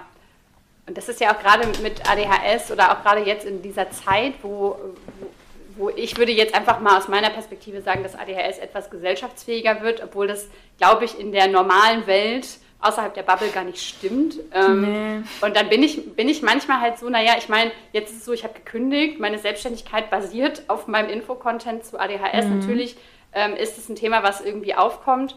Ähm, und das ist einfach was, ähm, oder auch wenn ich, wenn ich neue Leute kennenlerne, die jetzt nicht in der Bubble sind oder die jetzt nicht ADHS haben oder da jetzt irgendwie keine Erfahrung haben und dann sage, hey, du pass auf, es kann halt vorkommen, dass ich einfach mal für zwei Wochen komplett verschwinde, weil ich irgendwie gerade, weiß ich nicht, warum das passiert, aber mhm. ähm, es gibt eben solche Sachen und das heißt halt nicht, dass ich dich hasse, sondern dass ich ähm, einfach mein Kopf mir das gerade nicht erlaubt, die zu antworten. Mhm. Ähm, und das ganz viel dann auch passiert oder kommt, naja, da musst du dich halt einfach mal ein bisschen anstrengen. Also ich meine, wo ist denn das Problem? Oder ja, aber ganz ehrlich, dann hat da ja, dann ja jeder ADHS. Oder ja, also verstehe ich jetzt irgendwie nicht. Und ich, das ist halt immer so ein Thema, wo ich denke, da kriegt man einfach super viel Ablehnung für mhm.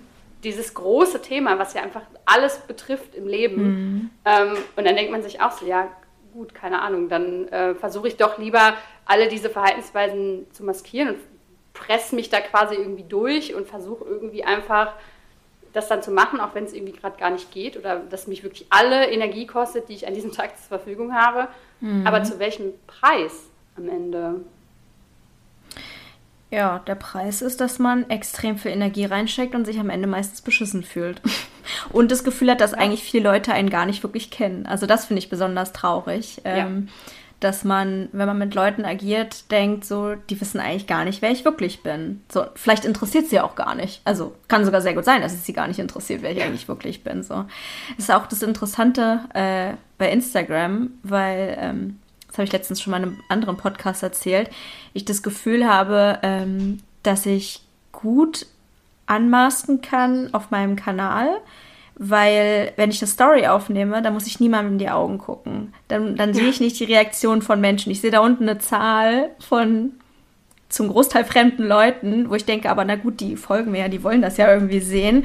Und dann kann ich teilweise so viel besser ich sein, als wenn ich jetzt mit jemandem mich unterhalte und da immer direkt gucke, okay, wie reagiert die Person, wie findet sie das?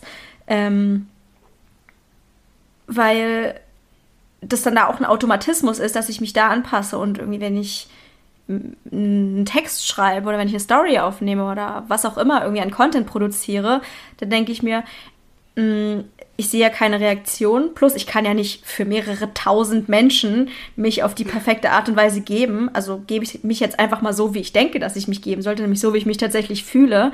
Und das klappt irgendwie ganz gut. Ja, ich, ich weiß nicht, ob du das auch erlebt hast, seit du ähm, ADHS-Content auch machst. Ich ähm, habe das im Prinzip jetzt auch seit Januar so krass gespürt, wie, wie angenehm das ist, dass ich für dieses Unmasking und einfach in meiner Story zeige, wie vermüllt meine Küche aussieht oder in meiner Story irgendwie sage so, ey, keine Ahnung, ich bin jetzt schon wieder seit drei Stunden im Wartemodus und mir geht es total beschissen dabei. Ähm, und dann Nachrichten kommen, die sagen, ey, ich finde das total geil. Ich finde das richtig geil, dass du so bist. Und ich finde das richtig geil, dass du das zeigst. Und ich war so, wow, mind blown. Und war so, okay, krass, so fühlt sich das an für seine eigene Persönlichkeit. Ich kriege gerade ein bisschen Pipi in den Augen, wenn ich darüber rede. Für seine eigene Persönlichkeit wertgeschätzt zu werden und für das, was man wirklich ist, fühlt sich halt ganz anders an, als für irgendwas wertgeschätzt zu werden, was man halt seit Jahren schauspielert und irgendwie so tut, als ob. Es ist Wahnsinn, was das machen kann.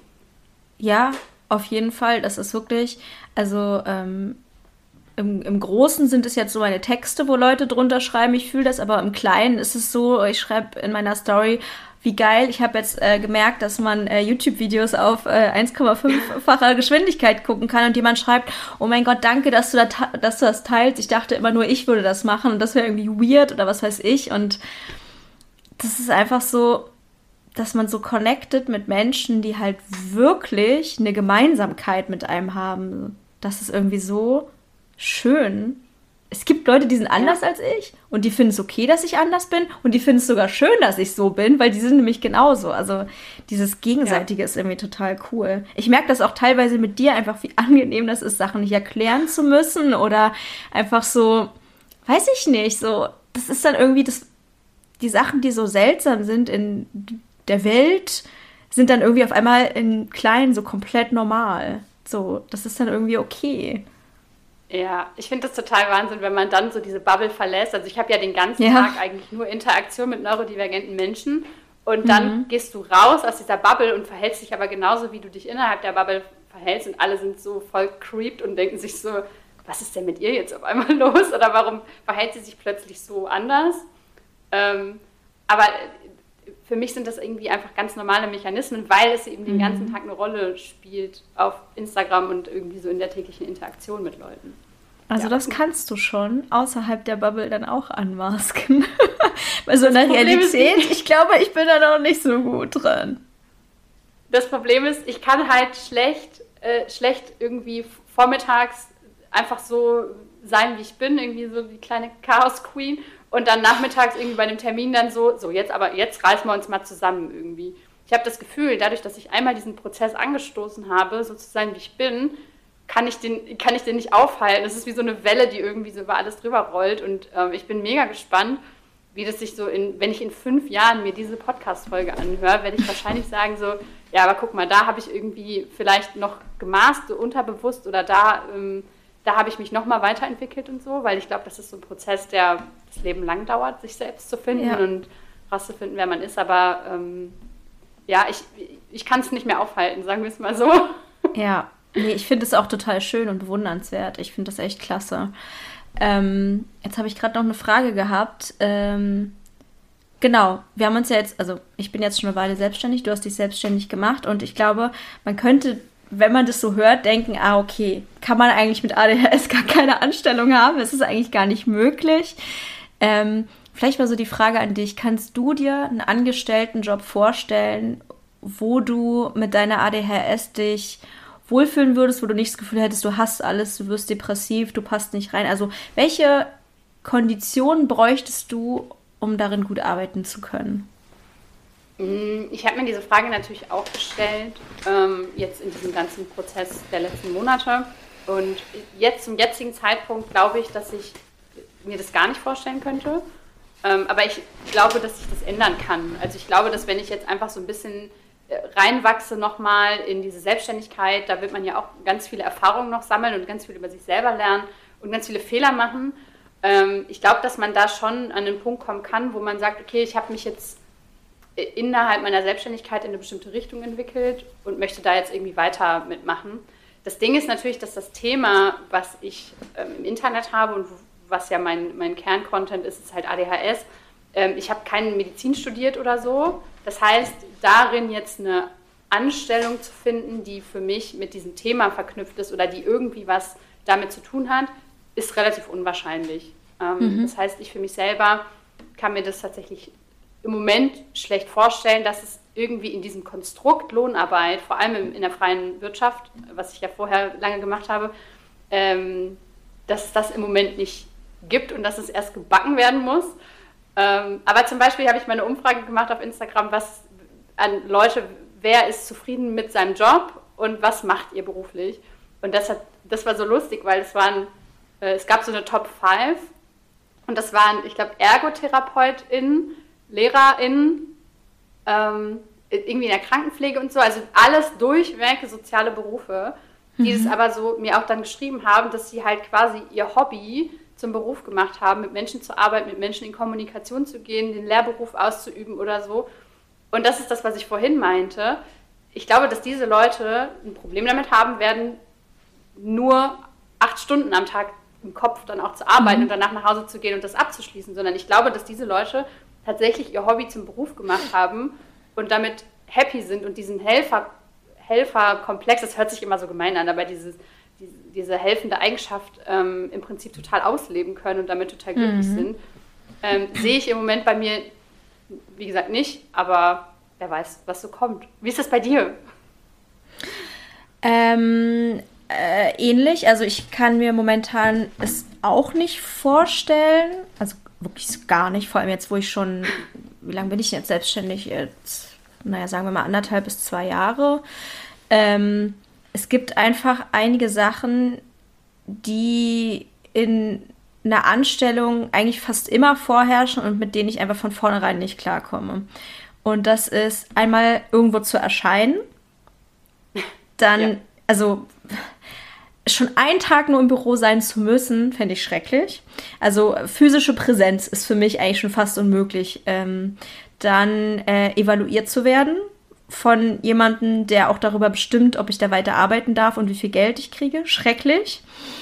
Ähm, insgesamt, dass jemand mir sagt, was ich zu tun habe. Also es klingt so komisch, aber also ich brauche habe ich festgestellt, einfach maximale Freiheit. Und wenn jemand mir eine Vorgabe gibt ähm, und ich innerhalb dieser Vorgabe mir was ausdenken soll, das finde ich ganz, ganz schwierig, weil mein Gehirn irgendwie so funktioniert, dass es sich nur Sachen komplett selber bastelt. Aber wenn ich schon eine Box habe und da selber und dann da was reinbasteln soll, das funktioniert irgendwie nicht.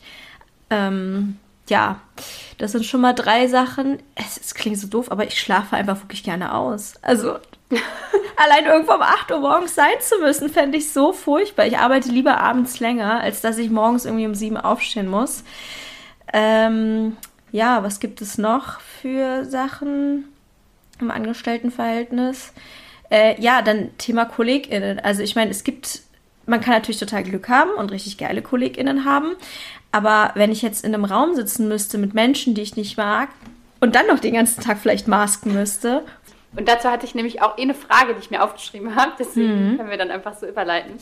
Und zwar hast du halt gerade gesagt, ähm, du hast halt gerade gesagt, dass du dieses irgendwo erscheinen und dass jemand anders bestimmt, was du machst und so, ähm, dass das Probleme sind in der Lohnarbeit. Mhm. Aber ist es nicht eigentlich was, was du in der Selbstständigkeit teilweise auch hast? Ähm, meinst du jetzt im Sinne von, dass ich Feedback dazu kriege, wie gut Leuten gefällt, was ich schreibe? Oder wie meinst du das jetzt genau? Ja, das auch, aber zum Beispiel auch bei einer, also bei dem, womit man Geld verdient, bei Werbekooperationen oder so, Ach so. Leute dir quasi mhm. sagen, ja. dann, dann und dann muss das und das da sein oder äh, auch dieses irgendwo sein müssen kann ja auch zum Beispiel sein, dass man jeden Tag irgendwie in der Story präsent mhm. sein sollte oder so, dass, dass mhm. es halt läuft. Ähm, ja. Ist es was, was bei dir denselben Druck auslöst? Also es ist was, was auf jeden Fall Druck auslöst. Das kann ich definitiv nicht negieren, vor allem jeden Tag eine Story zu machen. Ähm, und ähm, klar, ich muss auch in dem Sinne meine GeldgeberInnen zufriedenstellen. Das kann sehr anstrengend sein und es macht auch nicht immer Spaß. Mhm. Ähm, aber es löst bei mir auf gar keinen Fall denselben Druck aus, weil, ähm, also natürlich bin ich abhängig von meinen AuftraggeberInnen, das ist klar, aber es sind halt ganz viele verschiedene. Und dadurch, dass ich immer denke, okay, sagen wir jetzt, diese eine Kooperation würde wegfallen. Natürlich wäre es immer schade ums Geld, ne? Aber eine Kooperation ist nicht das, was mein ganzes Leben finanziert. Und im schlimmsten Fall, ah, okay, auf diese eine Kooperation kann ich noch verzichten. Also dadurch, dass ich halt verschiedene ähm, GeldgeberInnen habe, verschiedene Standbeine, auch jetzt zum Beispiel so mit Steady und so, ähm, es ist halt nie an eine Person gekoppelt, meine Existenz sozusagen. Ich bin ja. nicht so so abhängig von einer Person oder einer Firma. Oder dass eine Person sagt, hm, nee, dich wollen wir hier eigentlich nicht mehr haben und mein Leben ist vorbei, einfach so, sondern ich habe das halt alles so verteilt übers Schachbrett, verschiedene Figuren. Und natürlich, es muss irgendwie im Endeffekt alles stimmen. Aber wenn eine Sache jetzt zum Beispiel wegfallen würde, wäre es nicht so schlimm. Und das gibt mir schon mal ein wesentlich besseres Gefühl. Ähm, und ähm, dadurch, dass ich auch denke, ich habe mir selber diese eine Kooperation ausgesucht, oder ich könnte ja zum Beispiel vorher sagen, nee, mit denen will ich einfach nicht zusammenarbeiten, weil ich die, weil ich die von ihrer Art zum Kotzen finde, dass ja. ich diese Freiheit habe, das finde ich schon richtig geil. Und vielleicht ist das auch so ein bisschen was Psychologisches, dass ich denke, das ist ja irgendwie alles freiwillig. Ähm, und deswegen ist das irgendwie okay. Also klar, viele Sachen sind auch nervig. Der Job ist auch nicht nur geil, das würde ich auch auf gar keinen Fall behaupten. Was? Ähm, aber ähm, ich fühle mich so frei, dass ich nicht ähm, diese, ja, ich glaube, das, was ich in einem Angestelltenverhältnis immer so schlimm fand, ist diese, da ist diese eine Autorität, die über mir steht und über mich bestimmt und diese Angst vor dieser Autorität, die fand ich immer ganz, ganz schrecklich. Und das habe ich jetzt halt nicht mehr. Ja, aber ähm, gibt es irgendwie einen Job, wo du in den letzten Jahren irgendwie mal gedacht hättest oder auch als Kind irgendwie, wo du gedacht hast, so, boah, das will ich irgendwie sein oder das könnte ich mir voll spannend vorstellen oder so? Von einem Job, den ich tatsächlich hatte? Vielleicht eher so von Oder einen ausgedachten Job. Job. Also Sag von den also ich hatte jetzt nicht nur Horrorjobs in meinem Leben. Ich hatte auch Jobs in meinem Leben, die okaye bis nette Vorgesetzte hatten und wo die Arbeit jetzt nicht ganz schlimm war, aber ich, ich hatte eigentlich nur Jobs, die mich depressiv gemacht haben. Also ich kann es nicht anders sagen. Es war wirklich immer schlimm. Und es war jetzt gar nicht so, dass ich jedes Mal sozusagen bei der Arbeit äh, gequält wurde oder so, sondern es war teilweise einfach trotzdem so, ich, ich wollte es einfach nie machen. Ich wollte keinen einzigen Job, den ich jemals hatte, machen. Keiner davon hat mir Spaß gemacht. Keiner davon war so, dass ich vorher dachte, so, ah, geil.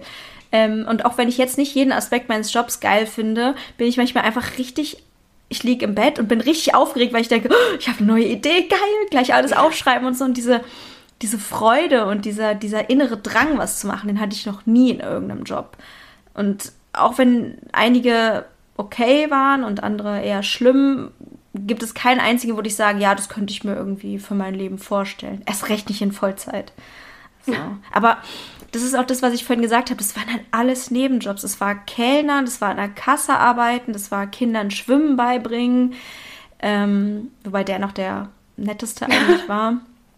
Dann ähm, telefonieren, schrecklich. Ich hasse telefonieren, vor allem mit fremden Leuten. Und dann noch fremden Leuten was aufquatschen müssen. Horror. Ähm, ja. Genau, was habe ich noch gemacht? Zeitung austragen. Also das waren halt alles solche Bullshit-Jobs, ehrlich gesagt. Und äh, da empfindet, glaube ich, sowieso niemand Freude dran. Und ja, wenn man dann noch halt so sehr jung ist und dann auch so behandelt wird, als ob man irgendwie ja, unter den Leuten steht, mit denen man zusammenarbeitet, dann ist das halt natürlich nochmal besonders schlimm. Aber auch rein inhaltlich war nichts dabei, wo ich sagen würde, das hätte ich mir irgendwie für später mal vorstellen können. Ja. Aber hast du, äh, was weiß ich, manchmal sieht man ja irgendwie auf Instagram Leute, die irgendwas krasses machen oder also gibt es irgendwas, wo du sagen würdest, so, boah, das würde ich mir voll gerne mal so von, also als Selbsterlebnis angucken? Traumjob? Nee, es gibt irgendwie immer nur so Aspekte, die ich geil finde. Also was ja. ich zum Beispiel geil finde, sind so Geschäftsreisen. Das stelle ich mir einfach übertrieben cool vor. Irgendwie, wenn man beruflich, also jetzt nicht nach Tokio, aber wenn man irgendwie so beruflich unterwegs ist in einer anderen Stadt oder so und da vielleicht dann so eine, eine Nacht im Hotel verbringt. Das hat mich schon mal richtig fasziniert. Das finde ich mega geil. Ähm, das fand ich so schrecklich. Ich musste das in echt? meinem alten Job ja machen und ich fand es so schlimm. Weil ich auch immer irgendwas vergessen habe. Also du musst ja auch immer, du musst ja auch immer alle Sachen dabei haben und so. Und also ich vergesse halt immer mein Schlüppi und meine Zahnbürste und mein Laptop-Ladekabel. Das ist einfach ein Horror. Ähm, also die Zeit davor ist total furchtbar und dann liegst du halt abends allein im Hotelzimmer und denkst dir so, ja, cool. Uh, okay, vielleicht stelle ich es mir auch cooler vor, als es ist. Ähm, und sonst, ich glaube, was mich, was ich cool, was halt auch von außen cool wirkt, ist halt so, so Sachen wie ein richtig fancy Büro mit einer geilen Kaffeemaschine und verglasten Fenstern, weißt du, so Klischeesachen. Sowas stelle ich mir auch geil vor, aber es gibt nichts, wo ich sage, oh, dieser Job würde mich bestimmt erfüllen. Das sind dann so, so Aspekte, die cool sein könnten, aber das, Gro das, das Ganze würde ich irgendwie nie haben wollen. Ja. ja. Hm. Ich habe halt Deswegen. als Kind schon immer gesagt, dass mein Traumjob wäre, in jedem Job der Welt Praktikum zu machen. Aber dann halt immer nur so für ein oder zwei Wochen. Ja. Weil ich, weil dann, ich glaube, dass ich als Kind schon gecheckt habe, dass diese Verbindlichkeit von einer Berufstätigkeit, also diesen Arbeitsvertrag, der so, wo alles drinsteht, was man darf und was man nicht darf, mhm. dass mir das eigentlich, dass mir das eigentlich den Vibe killt irgendwie. Und ich habe immer gesagt, ich würde voll gerne alles sehen, weil ich, ich bin super neugierig und begeisterungsfähig und ich würde voll gerne überall mal reinschnuppern und würde zum Beispiel voll gerne mal gucken, wie ist es in so einem Zeitungs, in einer Zeitungsredaktion zu arbeiten, wie ist es beim Fernsehen zu arbeiten, wie ist es irgendwie, weiß ich nicht, also wie ist es als Gärtner zu arbeiten. Also ich finde das irgendwie mhm. total spannend und das löst halt bei mir so aus diesen Kick von was Neuem und irgendwie immer was Neues sehen. Es wäre auch hm. immer noch, glaube ich, mein Traum, in jedem Job der Welt einfach mal reinzuschnuppern und zu gucken, wie ist es so, aber dann auch wieder gehen zu können. Äh, und mhm. dann zu hm. sagen, so, ey, war richtig cool bei euch, aber das war jetzt die Zeit, in der das für mich neu und dopaminspendend ist und dann habe ich keinen Bock mehr. Ähm, das fände ich richtig geil. Aber ich so richtig mich nochmal auf irgendwas festlegen, ähm, das müsste so krass abwechslungsreich sein. Es müsste wahrscheinlich wirklich was Journalistisches sein oder so, mhm. aber dann ist es auch schon wieder zu viel Stress und Druck. Ähm, das müsste halt so krass abwechslungsreich sein, dass ich sagen würde, okay, da könnte ich mir vorstellen, dass es längerfristig irgendwie was, was auslöst in mir. Ähm, aber gerade diese Langfristigkeit ist halt häufig ein Problem. Ne? Also, ja. Also ich habe mir als Kind tatsächlich, als Kind und Jugendliche, also eigentlich schon ziemlich lange, äh, immer vorgestellt, dass ich gerne mal Autorin wäre. Also das war so ähm, eine Sache, die ich mir immer gewünscht habe, aber das habe ich mir irgendwie so ganz komisch nicht als Job gewünscht, weil ich mir nicht vorstellen konnte, dass ich das jemals als Job machen könnte, dass ich davon leben könnte, sondern es war eher wie so, ein, wie so eine Art Lebenstraum, irgendwann mal ein Buch schreiben, irgendwann mal irgendwie veröffentlicht werden. Weiß ich nicht. Keine Ahnung, dafür gefeiert werden, wie cool mein neuer Roman ist. Irgendwie so. Das habe ich mir vorgestellt, aber das war nie konkret. Ich habe mir auch nie vorgestellt, wie ein Leben aussehen könnte, wenn man Autorin wäre, irgendwie so. Habe ich dann Homeoffice oder reise ich dann rum und gebe Lesungen? Also das hat nie so dazugehört, sondern es war nur dieses, ich würde gern schreiben. Das war immer das, was ich mir gewünscht habe. Und ähm, aber eigentlich habe ich mir nie so richtig vorgestellt, was mal mein Job sein könnte, weil ich glaube, ich Arbeiten auch immer kacke fand. Also, ich weiß nicht, also ich finde, es gibt für mich so einen Unterschied zwischen den Sachen, die machen, die einem Spaß machen und Geld verdienen. Das sind irgendwie so zwei verschiedene Dinge. Und ich glaube, ich habe jetzt so ein bisschen Kompromiss geschlossen, ähm, dass ich halt tatsächlich jetzt was mache, was mir Spaß macht, mit ein paar Aspekten, die mir nicht so viel Spaß machen und wo ich dann auch wirklich Geld verdienen kann. Ähm, was, also ich, ich glaube, dass das jetzt der geneigte Hörer sich vielleicht denken könnte, oder zumindest ist das gerade was, was mir so einfällt. Was würdest du zu Leuten sagen, die sowas sagen wie, naja, wenn jetzt jeder nur noch das machen würde, was ihm Spaß macht, dann würde ja alles zusammenbrechen? ähm, glaube ich nicht. Also kann ich mir ehrlich gesagt nicht vorstellen, weil ich glaube, dass es für fast alle Jobs Menschen gibt, die daran Spaß haben. Ich glaube, es gibt viele, in Anführungsstrichen, beschissene Jobs nur, weil da die Konditionen so beschissen sind, also weil es da wenig Geld gibt, weil die Leute scheiße behandelt werden.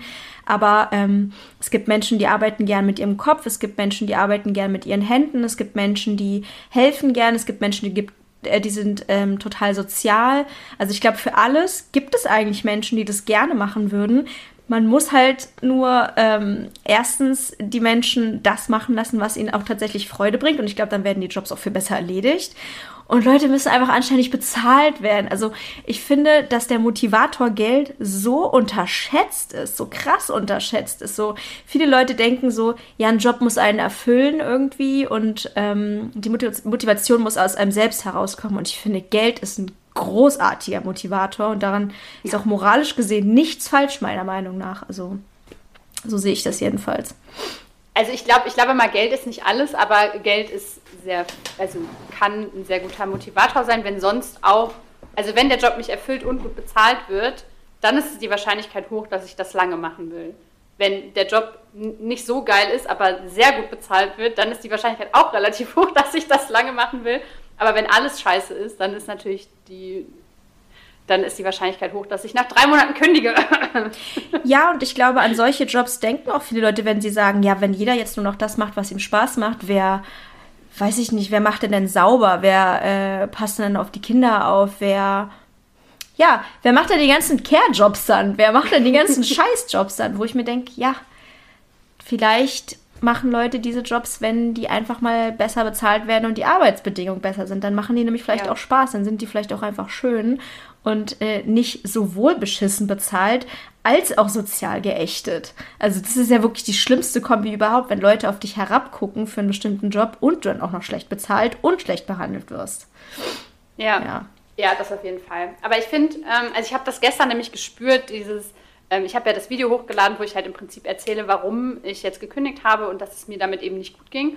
Und ich habe sehr, sehr viele Kommentare dazu bekommen, äh, dass Leute sagen, boah ja, ich würde es halt auch so gern machen, aber ich kann das nicht machen, weil XYZ, klar. Ähm, und ich manchmal, ich fühle mich dann richtig schlecht. Also ich sitze mhm. dann hier, also einerseits finde ich, alle Kommentare waren wertschätzend. Es war keiner dabei, wo ich irgendwie das Gefühl hatte, so, what, so jetzt fühle ich mich echt schlecht, sondern eher so dieses, ich sitze jetzt hier in einer sehr privilegierten Situation, die gar nicht so privilegiert ist, weil am Ende des Tages habe ich noch gar nicht eine Ahnung, wie ich mein Geld in Zukunft verdienen werde. Ähm, aber ich habe diese Entscheidung jetzt halt für mich getroffen. Ich muss darüber nicht mehr nachdenken äh, und, und erzähle Leuten, die vielleicht in einer sehr, sehr schlechten Arbeitssituation sind, dass ich mich jetzt entschieden habe, dass ich jetzt nur noch Sachen mache, die ich möchte. Ähm, mhm. Ähm, und die Leute meinen das natürlich nicht so, wenn sie mir schreiben, so, oh Mann, ich würde eigentlich auch so gern. Ähm, und ich habe dann das Gefühl, mich rechtfertigen zu müssen, warum ich das machen kann. Ähm, also warum ich jetzt diejenige bin, die sagt, ich scheiße jetzt auf alles und ich scheiße drauf, was irgendwie andere Leute davon denken, und ich mache jetzt nur noch mein Ding. Ähm, und dann denke ich wiederum so, ich muss mich dafür nicht rechtfertigen, weil jeder, jeder einzelne von diesen Menschen, klar, ist es, natürlich ist es schwer, wenn du ein Kind hast oder wenn du Kinder hast oder wenn du, ähm, was weiß ich, irgendwie deine ganze Familie ernähren musst und so weiter, einfach einen Schritt zu gehen, der risikoreich ist, keine Frage.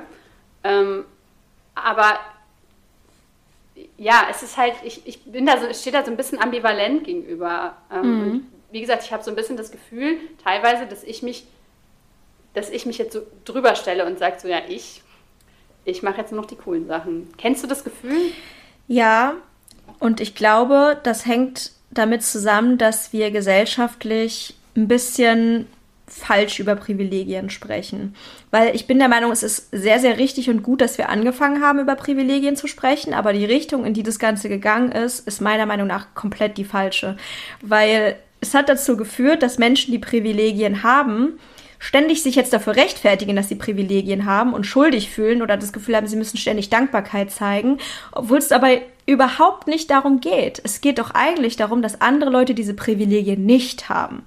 Das Problem ist nicht eine Person, die viel Geld hat. Das Problem ist nicht eine Person, die einen geilen Job hat. Das Problem ist, dass nicht alle genug Geld zum Leben haben. Das Problem ist, dass nicht alle äh, die gleichen Möglichkeiten haben. Und sagen wir, du würdest jetzt weiter in deinem Scheiß Entschuldigung, ich weiß nicht, ob er scheiße war, aber in deinem Job, der dich nicht glücklich gemacht hat, du würdest weiter in dem arbeiten.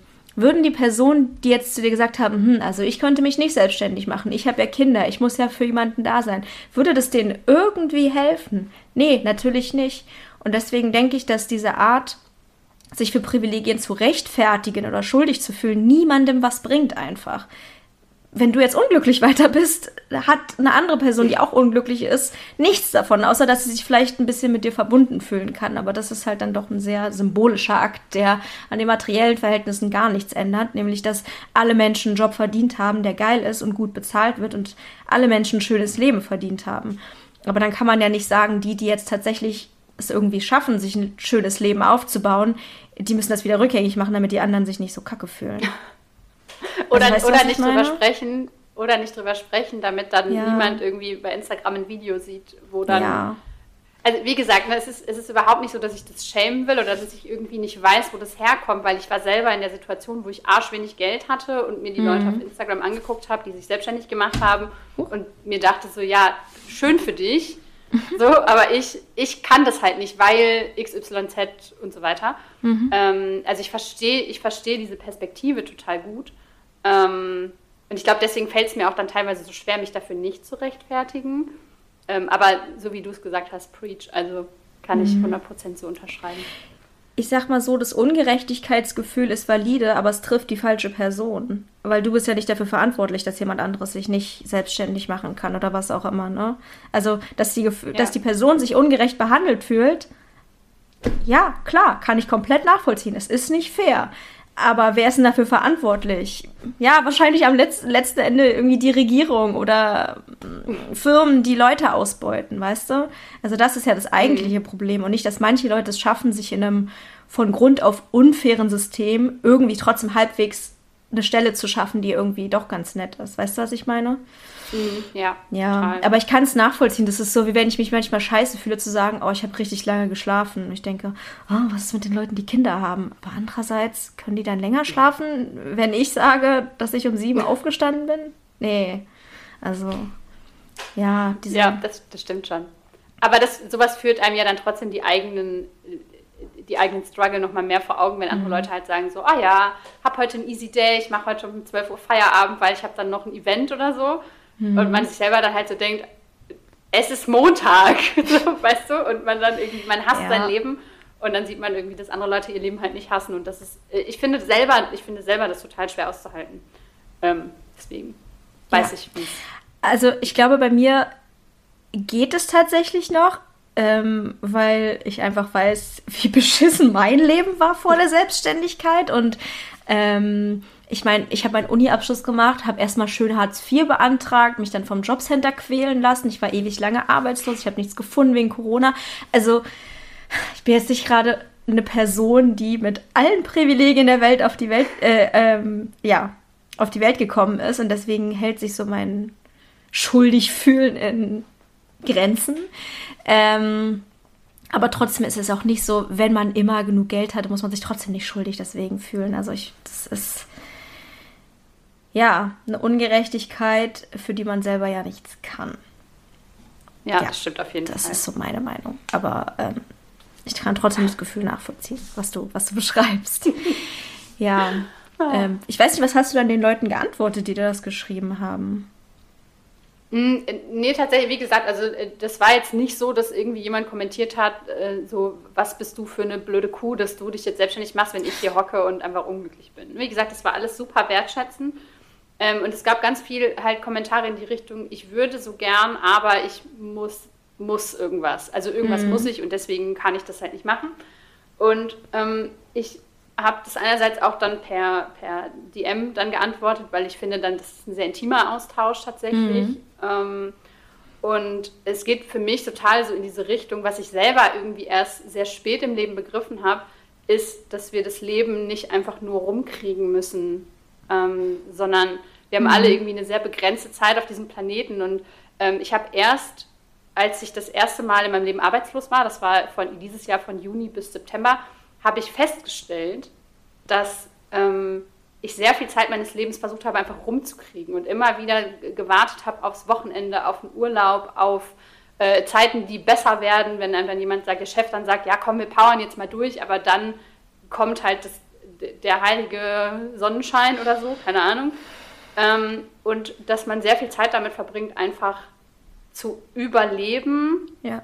anstatt einfach mal einfach, haha, ist, hasse ich, aber ähm, eine super risikoreiche Entscheidung teilweise zu treffen und zu sagen, nee, ich lasse mir das jetzt nicht mehr gefallen und ich möchte das jetzt nicht mehr machen, weil wenn du irgendwann in Rente gehst und bist irgendwie, wer weiß, wann wir in Rente gehen können, wahrscheinlich gar nicht. Aber wenn man jetzt mal davon ausgeht, dass wir 70 sind, ja, was hast du denn dann noch davon? Mhm. Willst du dann willst du dann reisen? Willst du dann irgendwie dein, dein Hobby ausleben? Willst du dann irgendwie plötzlich derjenige sein, der du bist? Oder wann, wann bist du damit fertig, mit ja. diesem müssen, müssen, müssen, müssen? Ja. Das ist für mich, glaube ich, auch der größte Unterschied zwischen den Jobs, die ich vorher hatte und dem Job, den ich jetzt habe, dass ich vorher auch das Gefühl hatte, immer Zeit rumkriegen zu müssen. Also du hast es gerade echt gut beschrieben. Das, genau so habe ich mich auch immer gefühlt. Die Zeit im Job rumkriegen und dann darauf warten, bis der Job wieder losgeht. Und dieses immer nur fürs Wochenende leben, für, für dann mal kurz irgendwie Ferien haben oder ähm, Urlaub haben leben und dann aber auch zu wissen, danach geht es ja auch wieder los. Und dieses Gefühl von sich von einer Sache zur nächsten zu hangeln, das war bei mir so ausgeprägt und das habe ich jetzt einfach nicht mehr, weil es gibt jetzt nicht mehr dieses, wann ist es endlich vorbei Gefühl, sondern ich bin halt mittendrin und das mittendrin ist schön. ja. ja. Und, aber das ist ja auch so in unserer Gesellschaft, wir werden ja schon auf dieses Entlanghangeln eigentlich getrimmt, wenn wir eingeschult werden. Ne? Also das ist mhm. einfach, Schule ist scheiße. Also klar, so die ersten paar Jahre finden manche Kinder Schule jetzt nicht super scheiße. Ich fand Schule immer von der ersten Klasse an komplett furchtbar. Ich auch. Äh, und immer war es irgendwie so, boah, wann ist Brückentag, wann ist Feiertag, mhm. wann ist ja. äh, Schulausflug, wann ist Ferien, wann ist Klassenfahrt. Äh, und immer über so ein Schuljahr hinweg hat man wirklich sehr viele Ereignisse, über die man sich hinweghangeln kann. Nur noch diese eine Sache, nur noch diese eine Klausur, dann habe ich es geschafft. Mhm. Aber was habe ich denn geschafft? Ich renne ja. dann wieder quasi in die nächste Spirale von, äh, ah, das ist jetzt noch und das kommt jetzt noch. Und dann sitzt du da, hast deine Abiturprüfung alle geschrieben, kriegst dein Zeugnis und dann stehst du da und dann, ja, womit machst du denn weiter? Natürlich mit irgendwas, wo du wieder das Gefühl hast, ich arbeite auf irgendwas hin, was nicht kommt. Ja, das, ja, das trifft es total gut. Also so war es bei mir halt auch immer. Ähm, und man fragt sich irgendwie, also man wird dann fast schon ein bisschen so ein bisschen so existenziell, so wozu eigentlich? So, also wozu denn das Ganze jetzt irgendwie, wenn ich irgendwie immer nur von, von der einen Sache zur nächsten mich hangel und nur für die kurze Zeit lebe, wo es mal nicht anstrengend scheiße ist.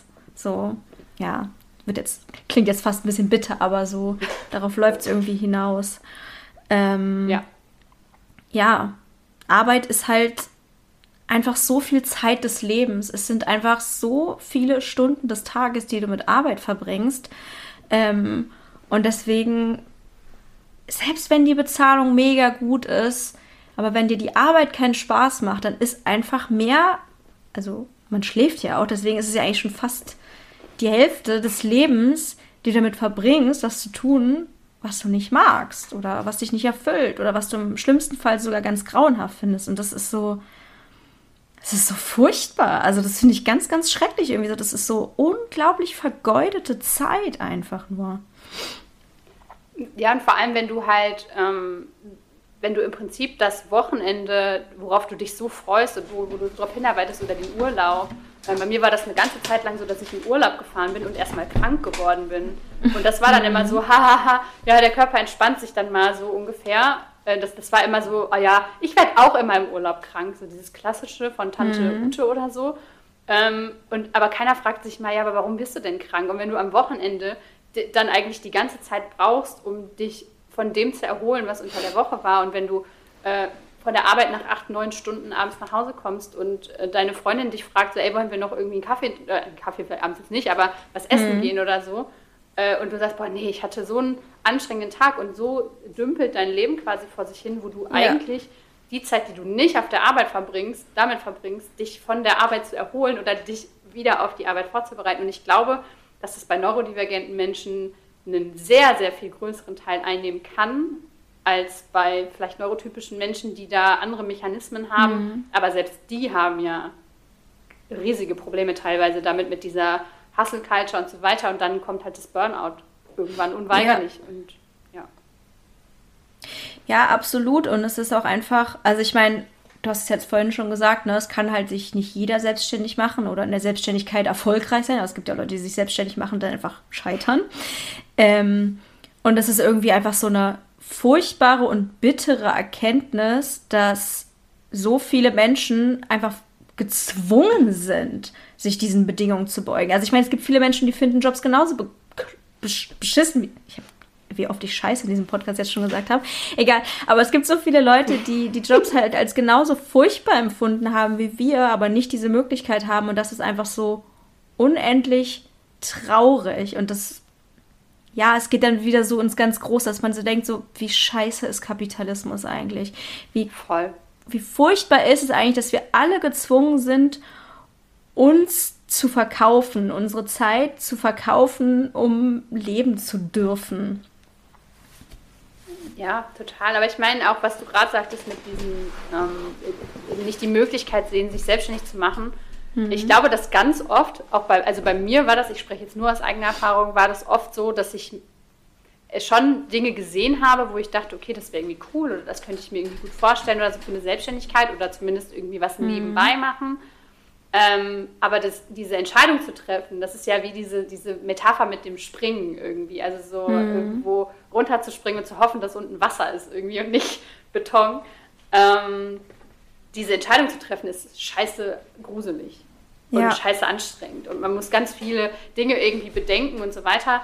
Ähm, und das kann gerade wenn man eben neurodivergent ist, kann ein, allein diese Entscheidung nur zu sehen, kann oder diese Möglichkeit zu sehen, kann schon das auslösen, dass man sagt, so, nee, boah, nee, das ist mir alles, ich kann steuern und so kann ich nicht und das und das kann ich nicht.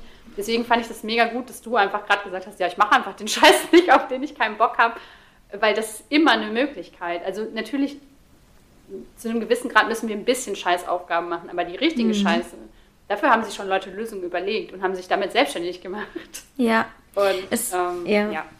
Es ist interessant, dass du das sagst mit dem Springen, weil der Witz ist, ich wäre nie gesprungen. Ich äh, habe mich nie bewusst für eine Selbstständigkeit entschieden. Also ich war nicht, ich war, also ich bin in einer ganz anderen Situation gewesen als du. Du hast ja jetzt wirklich einfach deinen Job gekündigt und gesagt, ich mache mich jetzt selbstständig. Von dem fest, dem, dem theoretisch sicheren Geld gehe ich jetzt in die Unsicherheit und bei mir war es halt nie so.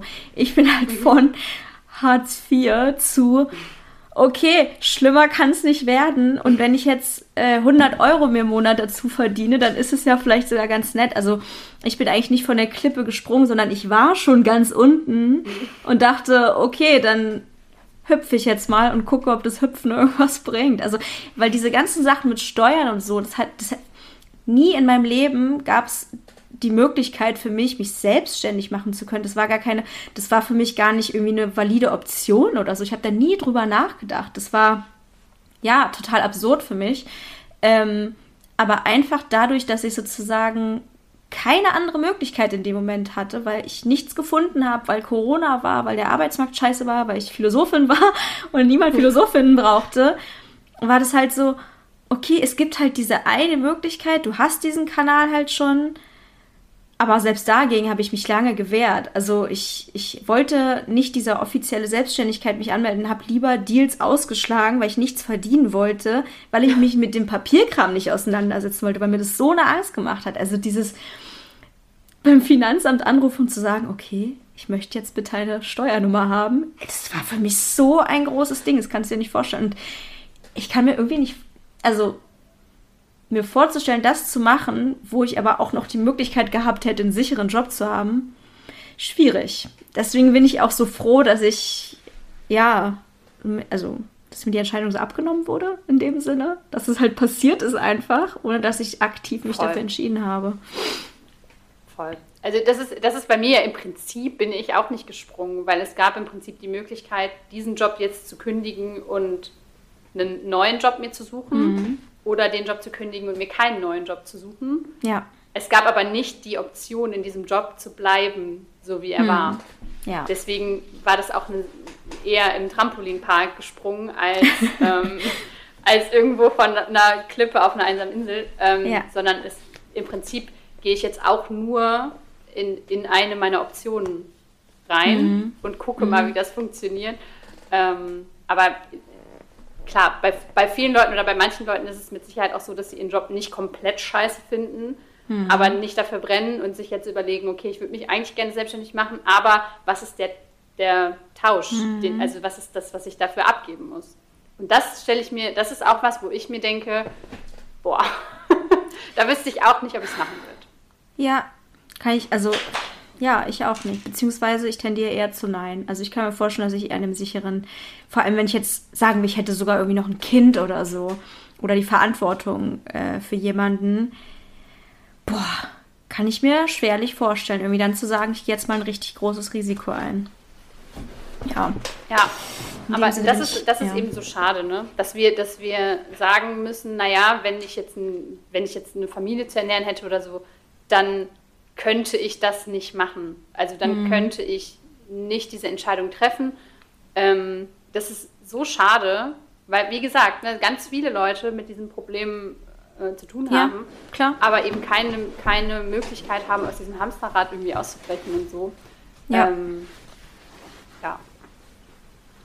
Ja, auf jeden Fall. Und äh, ich hatte sogar noch das Glück, dass ich ja noch meinen Freund hatte. Also es war ja nicht mal so, dass ich sozusagen ähm, also ich hatte ja immer ein Sicherheitsnetz. Ich habe auch immer noch ein Sicherheitsnetz, was natürlich, also wenn der eine Partner äh, Beamter ist, wie mein Freund, und ich bin selbstständig, ist ja eigentlich die perfekte Kombination. Ne? Der eine bietet Sicherheit, die andere bietet ähm, halt alles irgendwie nach oben hin, ist dann alles offen sozusagen finanziell. Das ist ja irgendwie eigentlich total genial. Deswegen kann ich jede Person verstehen, die vielleicht nicht in so einer guten Position ist, dass sie sagt, nee, das möchte ich nicht riskieren. Auch wenn es natürlich unfassbar schade ist und ich mir eigentlich für jeden Menschen wünschen würde, das zu tun, was er oder sie will. Wobei natürlich Selbstständigkeit auch nicht für jeden das Beste ist. Ne? Also unter meinem Voll. Post, den ich dazu auch mal geschrieben habe, haben mir auch Leute gesagt, so oh Gott, mit ADHS könnte ich ja nie selbstständig sein. Das wäre mir alles viel zu kompliziert mit dem Papierkram und so, was ich auch total verstehen kann witzig, dass wir darüber jetzt gar nicht geredet haben. Ja. Eine Folge, die eigentlich nur für Arbeit gedacht war, weil wir beide keine Menschen sind, die diese krasse Struktur von außen mögen, habe ich das mhm. Gefühl. Ähm, und es gibt ja total viele Leute, die, ähm, die das auch so ein bisschen brauchen, halt jeden mhm. Tag um 8 Uhr irgendwie da zu stehen und sich einzustempeln ja. und zu wissen, was sie tun sollen und so. Ähm, ich war nie so und ich werde auch nie so sein, aber natürlich müssen wir das auch äh, ansprechen. Es gibt auch Leute, die die Struktur eigentlich ganz geil finden. Ja, definitiv. Ja. Definitiv. Also, ich überlege gerade, also bei mir ist es halt oft so, also so, so, so Vorgaben von außen finde ich schwierig. Ich finde so eine gewisse Struktur teilweise schon gut, aber da haben wir, glaube ich, auch schon öfter darüber gesprochen, dass man irgendwie Struktur braucht, aber sich dann wieder dagegen wehrt und irgendwie das immer so ein komisches Hin und Her ist. Man will eigentlich irgendwie eine Routine, aber dann ist man wieder wütend, äh, dass, es, äh, dass dann jetzt eine Routine einem vorschreibt, was man jetzt zu tun hat. Und ja. ja. Aber ich kann ja, mittlerweile manche, nicht ja. mal mehr, ich kann mittlerweile nicht mal mehr, wenn ich mir aufschreibe, ich will morgen Staubsaugen, dann ist die Wahrscheinlichkeit, dass ich morgen Staubsauge viel geringer, als wenn ich mir es einfach gar nicht vornehme. Mhm. Und ja, das kenne ich. Also ich finde, das ist so richtig, mein Hirn ist so richtig so, nee, nee, das machen wir jetzt nicht. Also das ist, äh, das ist ausgeschlossen, dass wir das jetzt machen. Wir machen alles andere, aber wir werden ja. nicht Staubsaugen. Ich ähm, mache mir manchmal ja. eine Notiz in mein Handy als Aufgabe für einen Tag, äh, also als Aufgabe, oh, meine Batterie ist fast leer. Ähm, ja. Und dann setzt mich das so sehr unter Druck, dass ich es aus meinem Handy rauslösche und dann mache ich es trotzdem. Also. aber einfach, dass es da stand, hat mich so genervt. Ich glaube, ich glaub, wichtig ist es vor allem abschließend einfach zu sagen oder also mitzugeben. Ich meine, ich bin jetzt nicht die Person, die jetzt irgendwie weise hoch 10 ist und jetzt sagen kann, ich gebe euch jetzt allen mal einen klugen Rat. Aber ich glaube, es ist wichtig, und das ist auch heute rausgekommen, dass man sich einfach mal ganz ehrlich damit auseinandersetzt, wer bin ich, wer möchte ich sein und wie zahlt mein Berufsleben oder mein Arbeitsleben darauf ein. Ähm, und sich einfach mal wirklich ganz, ganz ehrlich zu fragen, was brauche ich denn überhaupt von einer Berufstätigkeit oder was möchte ich in meinem Leben oder was sind die Ziele, jetzt nicht die Ziele für nächste Woche, nächsten Monat oder nächstes Jahr, sondern was ist so grundsätzlich der Grund, warum ich auf dieser Welt sein will. Und ähm, das kann sich auch ändern. Ne? Das ist jetzt ja nichts, wo man irgendwie sagt, so, ich muss mir jetzt ein Ziel festlegen und dann muss ich darauf hinarbeiten, so richtig. Dann sind wir wieder in dieser Hustle-Culture drin, die ich einfach doof finde. Mhm. Äh, sondern einfach mal sich so ein bisschen zu fragen, wer bin ich jetzt und wer bin ich heute und was ist so ein bisschen irgendwie die Perspektive, auf die ich hin ähm, arbeite. Und wenn, wenn das ist, so ich möchte Beamter sein in, im öffentlichen Dienst und möchte den ganzen Tag irgendwelche Unterlagen bearbeiten, weil ich das irgendwie geil finde, ähm, dann ist es super. Also nur weil wir jetzt die ganze Zeit anderthalb Stunden Arbeit geschämt haben, heißt es ja nicht, dass, dass jetzt jeder hier rausgehen soll aus der Folge und sagt so, boah, ja stimmt schon, eigentlich Arbeitgeber sind alle furchtbar und blöd. Ey, wenn, wenn ihr, den, wenn ihr die, die Perspektive habt oder wenn ihr einfach einen Arbeitgeber habt, wo ihr denkt, ey, ich gehe da total gerne hin und ich finde das richtig geil und der gibt mir genug Struktur, aber auch genug Freiheit. Oder eben gibt mir total viel Struktur und gar keine Freiheit und ich finde das super. Ey, cool.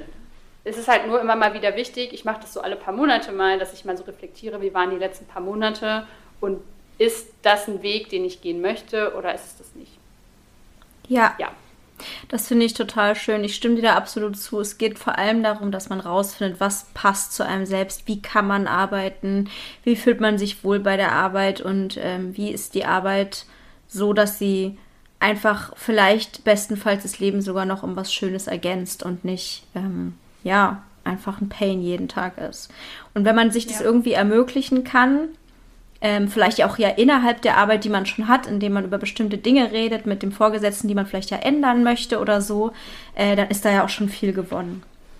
Genau. Aber es gibt keine One-Fits-All-Lösung und jede Person ist natürlich anders. Auch jede Person mit ADHS ist anders. Absolut. Haben wir ja heute wieder zu Genüge festgestellt. Ja, genau. Okay, genau. Dann ist das wieder eine wunderschöne, sehr runde Folge geworden, finde ich. Ich freue mich auch riesig, dass du wieder da warst. Und vielleicht hört man ja von uns beiden irgendwann noch mal was in Zukunft zusammen. Was? Was? Glaube ich äh, nicht. ähm, genau, aber für, heu für heute soll es das erstmal gewesen sein. Und ich freue mich riesig, dass du wieder dabei warst.